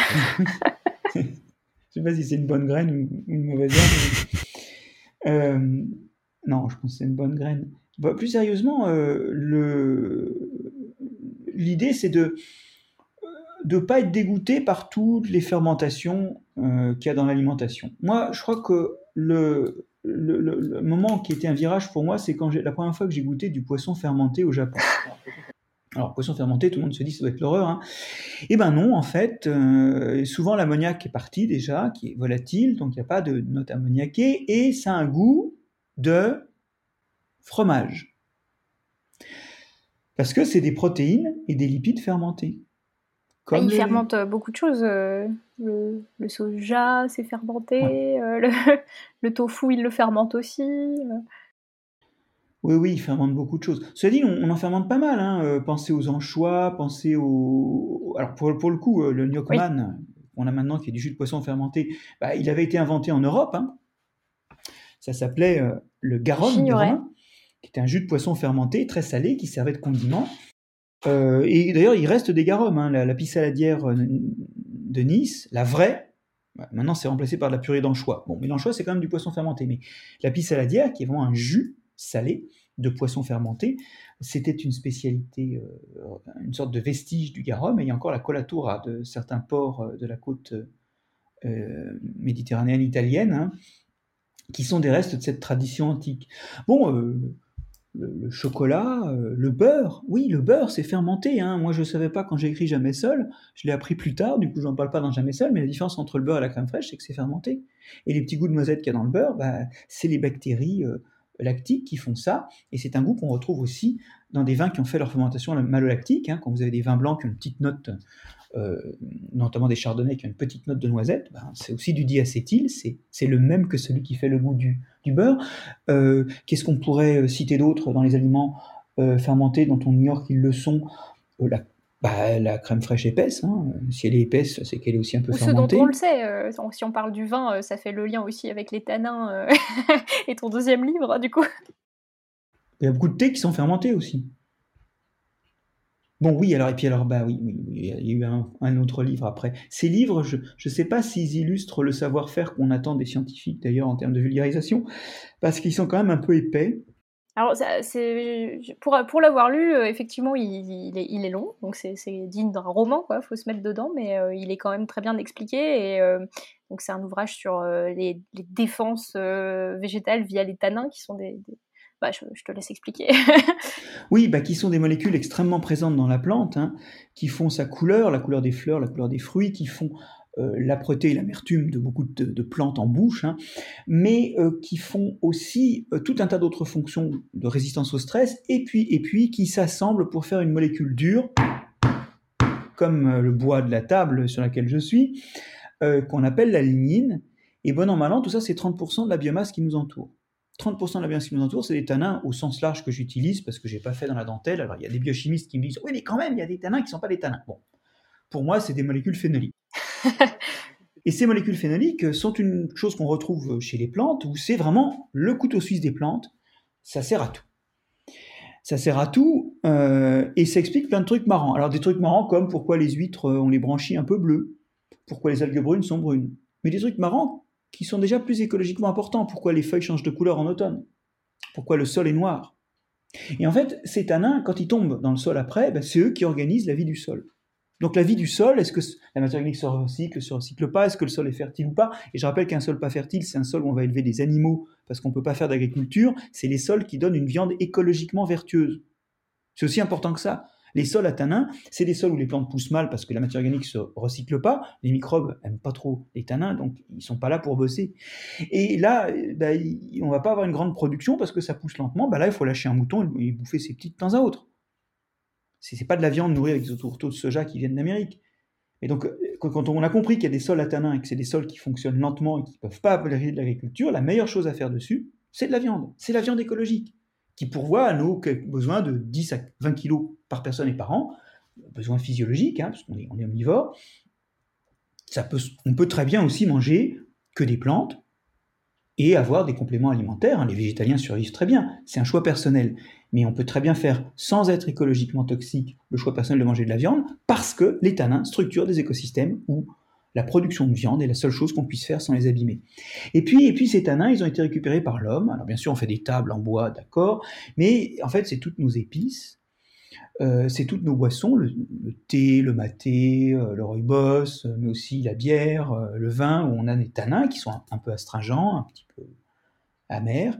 Et en fait, euh, bon, sans dévoiler tout le livre, on peut se demander pourquoi ces molécules qui sont toxiques pour les animaux, nous on en met activement dans nos aliments, et en fait la solution est double. 1. L'une des fonctions de ces trucs-là, c'est d'être antioxydant. Donc à l'époque on n'avait pas de frigo, ça évitait que la nourriture se corrompe. Leur deuxième rôle, c'est euh, bah, les microbes n'aiment pas tellement parce que c'est un peu toxique. Alors on en met des doses, notamment en surface, qui sont toxiques pour les microbes, mais nous, ça va, et ça permet de conserver les aliments.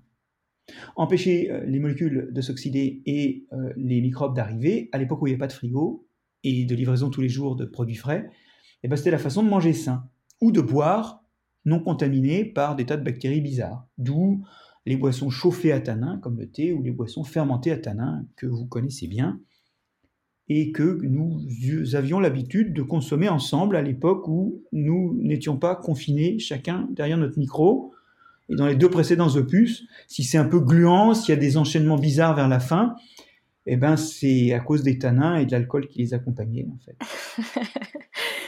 on va essayer de faire la prochaine émission avec beaucoup de tanins.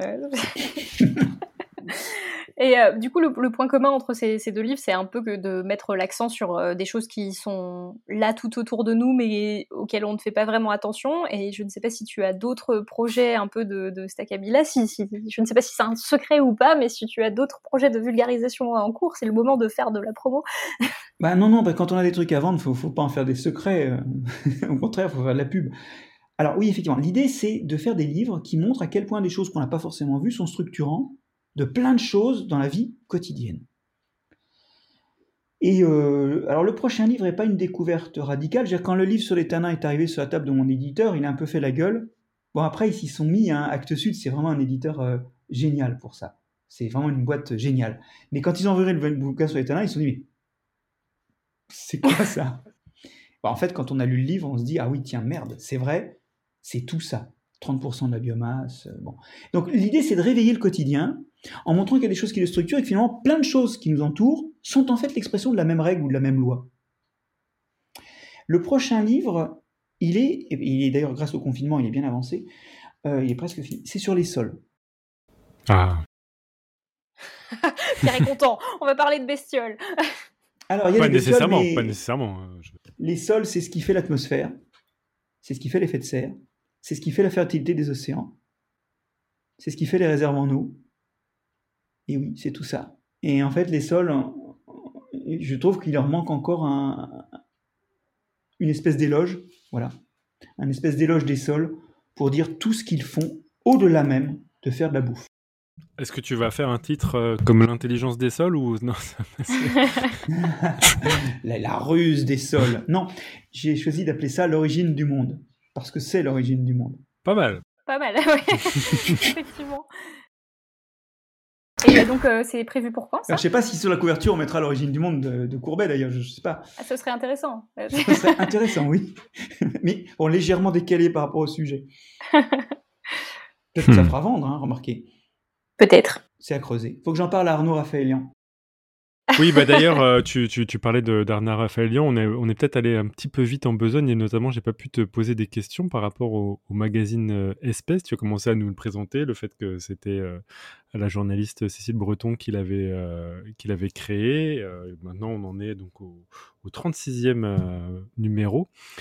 Comment tu as été embarqué dans cette aventure co- comment, ça s'est fait en fait, ce- ce- cette association avec ce magazine? Alors, en fait, euh, c'est hyper informel. C'est un truc qui n'a pas été tellement pensé. hein.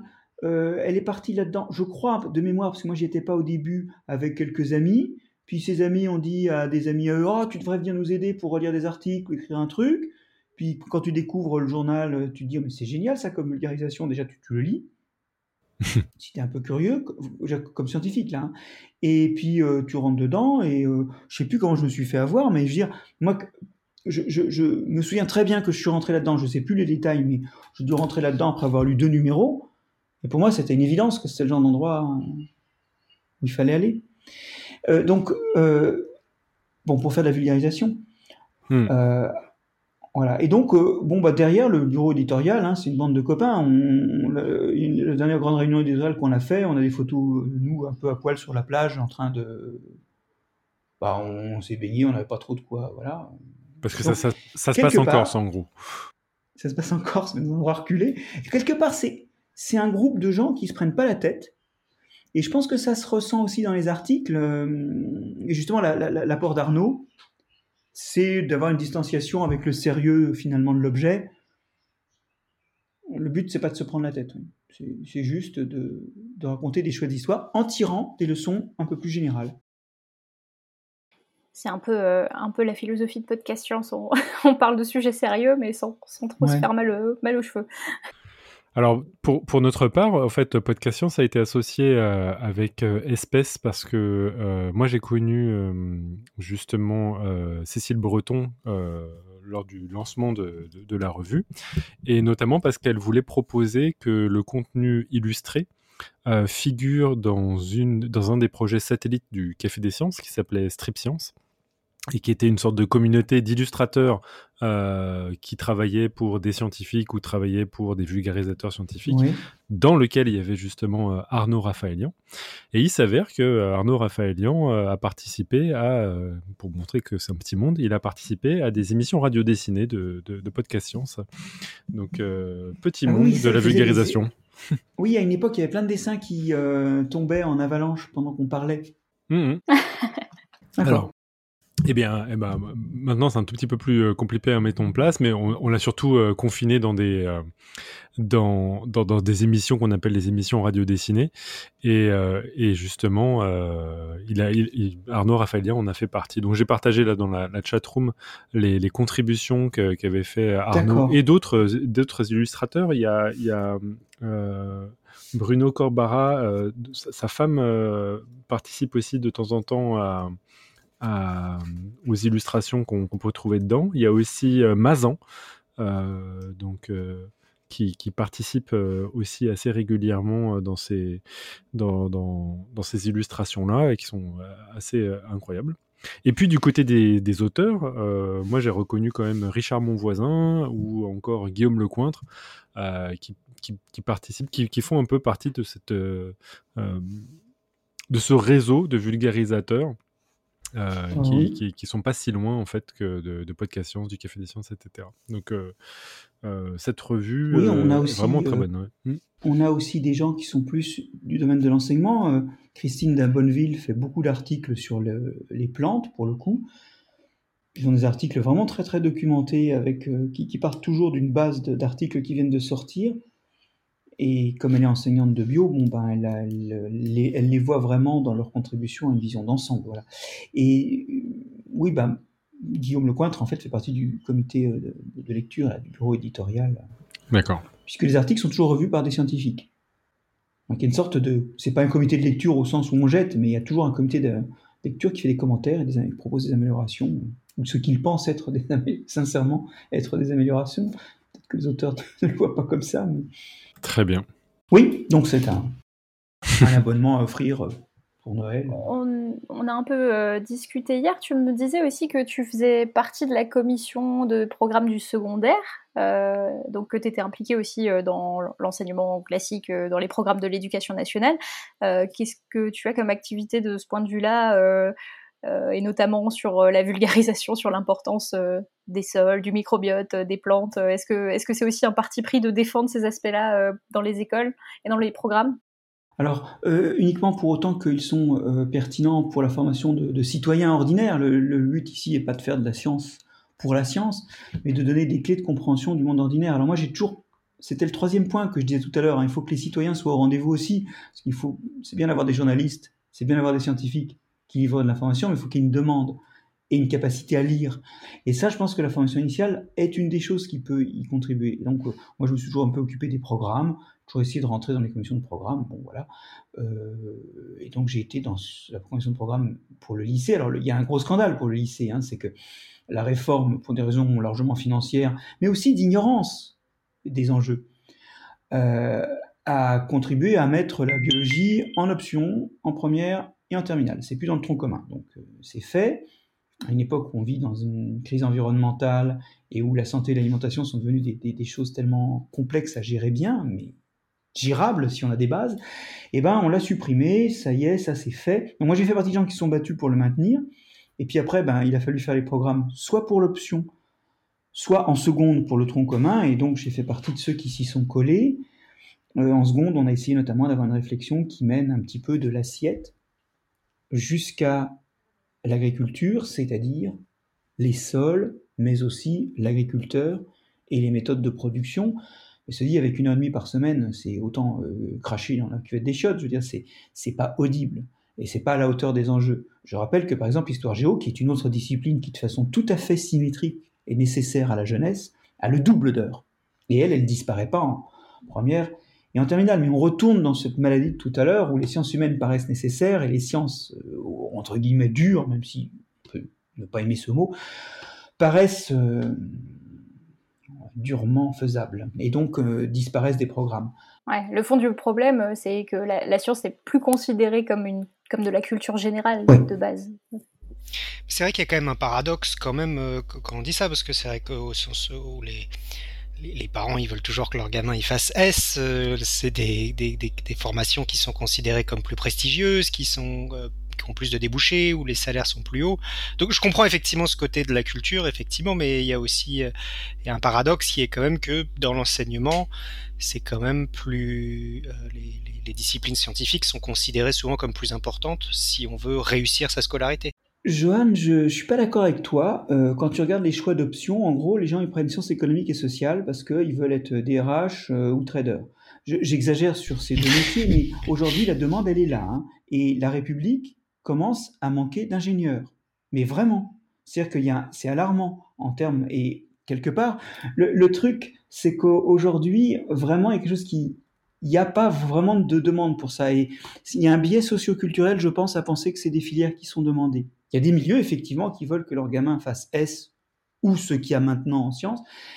Mais euh, d'une part, c'est plutôt physique et maths que bio, paradoxalement, alors que ça. Et l'autre chose, c'est que pour le coup, euh, l'essentiel de la population veut des sciences économiques et sociales. Bah, en espérant que euh, les prochaines initiatives de vulgarisation changeront un peu la donne sur, sur l'intérêt des gens. Ouais, j'espère. Mais c'est un combat qu'il faut mener parce que c'est un combat pour l'avenir. On ne va pas résoudre les crises environnementales si on n'a pas plus de clés pour comprendre dans quel monde on est, euh, techniquement aussi. Tout à fait. Et euh, bah, peut-être que ça, relève de, complètement de choix politiques aussi. Euh. peut-être que avec cette fameuse vague verte dont on parle dans les médias, il y aura aussi plus d'encouragement au fait de, transmettre des connaissances concrètes sur le fonctionnement des écosystèmes, sur la place des plantes, des microbes. Oui, la, vague est verte, mais les digues qui entourent le système sont quand même assez élevées. Il n'y avait qu'à traîner à l'Elysée ces derniers jours pour s'en convaincre. Oui, mais restons optimistes. oui, non, mais d'accord, mais continuons à nous battre. Et Léa, tu as raison, la chose importante, c'est de continuer à se battre. À faire de la vulgarisation, à faire des podcasts, euh, à faire des programmes, à, aussi former des profs. Hein. C'est une de mes activités en tant qu'enseignant. Moi, mes, mes, heures, c'est surtout des, gens qui vont être profs, qui vont passer le CAPES ou les règles, qui vont être profs de bio. Bon, mais je, pense que euh, là, on arrive euh, un, peu à la fin de la discussion. Je ne sais pas si tu veux rajouter euh, quelque chose, Marc-André, Pierre, Joanne. J'ai déjà parlé tout plein, mais je voulais vous remercier de cet accueil, ce troisième accueil. Bah oui, c'est toujours un plaisir. Et euh, alors, avant d'arrêter de, t'embêter, est-ce que tu as ramené une citation? Ah, mais vous m'embêtez pas du tout. Alors non, j'avais pas ramené de citation, mais comme tu m'as mis sous pression au début, je l'ai trouvé euh, pour le coup, qui est une citation. Euh, alors j'espère que c'est pas celle que j'avais déjà donnée les autres fois, que j'aime beaucoup, parce qu'elle nous dit que finalement, la science c'est le contraire de l'opinion. Enfin, voilà ce qu'elle nous dit exactement. Elle est de Gaston Bachelard, un philosophe des sciences français, Accéder à la science, c'est rajeunir spirituellement, c'est accepter une mutation brusque qui doit contredire un passé. Alors on peut discuter dans le détail, quand on a discuté avant l'émission, tout le monde n'était pas tout d'accord avec tout, mais il y a quand même cette idée qu'effectivement, euh, la science c'est fait pour voir autre chose que ce qu'on a vu avant. C'était euh, Irène qui avait réagi, qui euh, malheureusement n'a pas pu rester jusqu'à la fin de l'émission et qui disait que le, l'idée de mutation brusque ne, correspondait pas nécessairement à ce que ce qu'elle envisageait pour euh, de la science. Je sais pas si ben, c'est vrai que quand on prend un peu vite une décision sur la chloroquine, par exemple, ça aide pas beaucoup. voilà. Donc c'est vrai que des fois, il vaut mieux réfléchir plutôt que de gueuler. C'est marrant parce que peu importe le sujet par lequel on commence, on finit toujours par reparler de la crise du Covid. c'est fantastique. c'est assez central quand même. N'en parlerons pas. Mm, Voilà, bah, euh, je pense qu'on va clore cette émission. Alors avant de nous quitter, euh, nous avions un quiz euh, en cours parce que régulièrement Podcast Science propose des, questions de réflexion aux auditeurs. le quiz du moment c'est la vitamine C empêche de dormir, info ou intox. Alors qu'en penses-tu Marc-André? Bah alors j'ai pas eu de travaux là-dessus. Euh, j'ai pas lu de travaux là-dessus. Je, pense que c'est un excitant, mais euh, et vous alors vous en pensez quoi? Ah ben nous euh, c'est la question ouverte aux auditeurs. Alors comme on n'a pas fait d'émission roue libre avant la fin de la saison, la réponse sera reportée à la rentrée 2020. C'est insoutenable? De la saison 1. Le suspense est vraiment insoutenable. Euh, on espère que euh, vous pourrez, pendant cet été, prendre le temps de réfléchir à la question et de nous envoyer vos hypothèses et vos réponses, euh, chers poditeurs et poditrices. Vous pouvez nous envoyer vos réponses sur podcastscience.gmail.com, notre adresse mail, et sur les réseaux sociaux. donc toi, Marc-André, tu es plutôt la vitamine C est un excitant, donc ça empêche de dormir, c'est ça? Ouais, mais je vais peut-être me couvrir de ridicule. J'aimerais pouvoir dire. Il y a une option, je sais pas. Euh, il y a une option, je sais pas. C'est. Vous, pouvez répéter la question. la réponse D. Euh, nous l'enregistrons et euh, donc réponse l'année prochaine, enfin la saison prochaine de Podcast Science. Voilà, donc ainsi s'achève notre émission en compagnie de Marc-André Sellos. Merci encore. Merci, au contraire, de l'invitation. Ah bah de rien. On, espère que vous êtes tous convaincus désormais que ce n'est pas parce que les plantes ne font pas les choses comme nous qu'elles sont moins intéressantes. Euh, c'est le dernier épisode de la saison 10, comme nous vous l'avons dit. Nous nous retrouverons donc en septembre, tout frais, tout beau, tout reposé après les vacances, et nous amorcerons à cette occasion la saison 11. Décidément, on est vraiment un vieux podcast. Euh, on prend les mêmes personnes et on recommence. Mais si toi, poditeur ou poditrice, tu veux contribuer à Podcast Science d'une façon ou d'une autre, euh, écris-nous cet été, envoie-nous des signaux de fumée, manifeste-toi euh, par email ou sur nos réseaux sociaux. vous pouvez aussi nous envoyer vos états d'âme, vos coups de cœur et vos coups de gueule de la saison. Et on se retrouve en septembre en attendant que servir la science soit votre joie.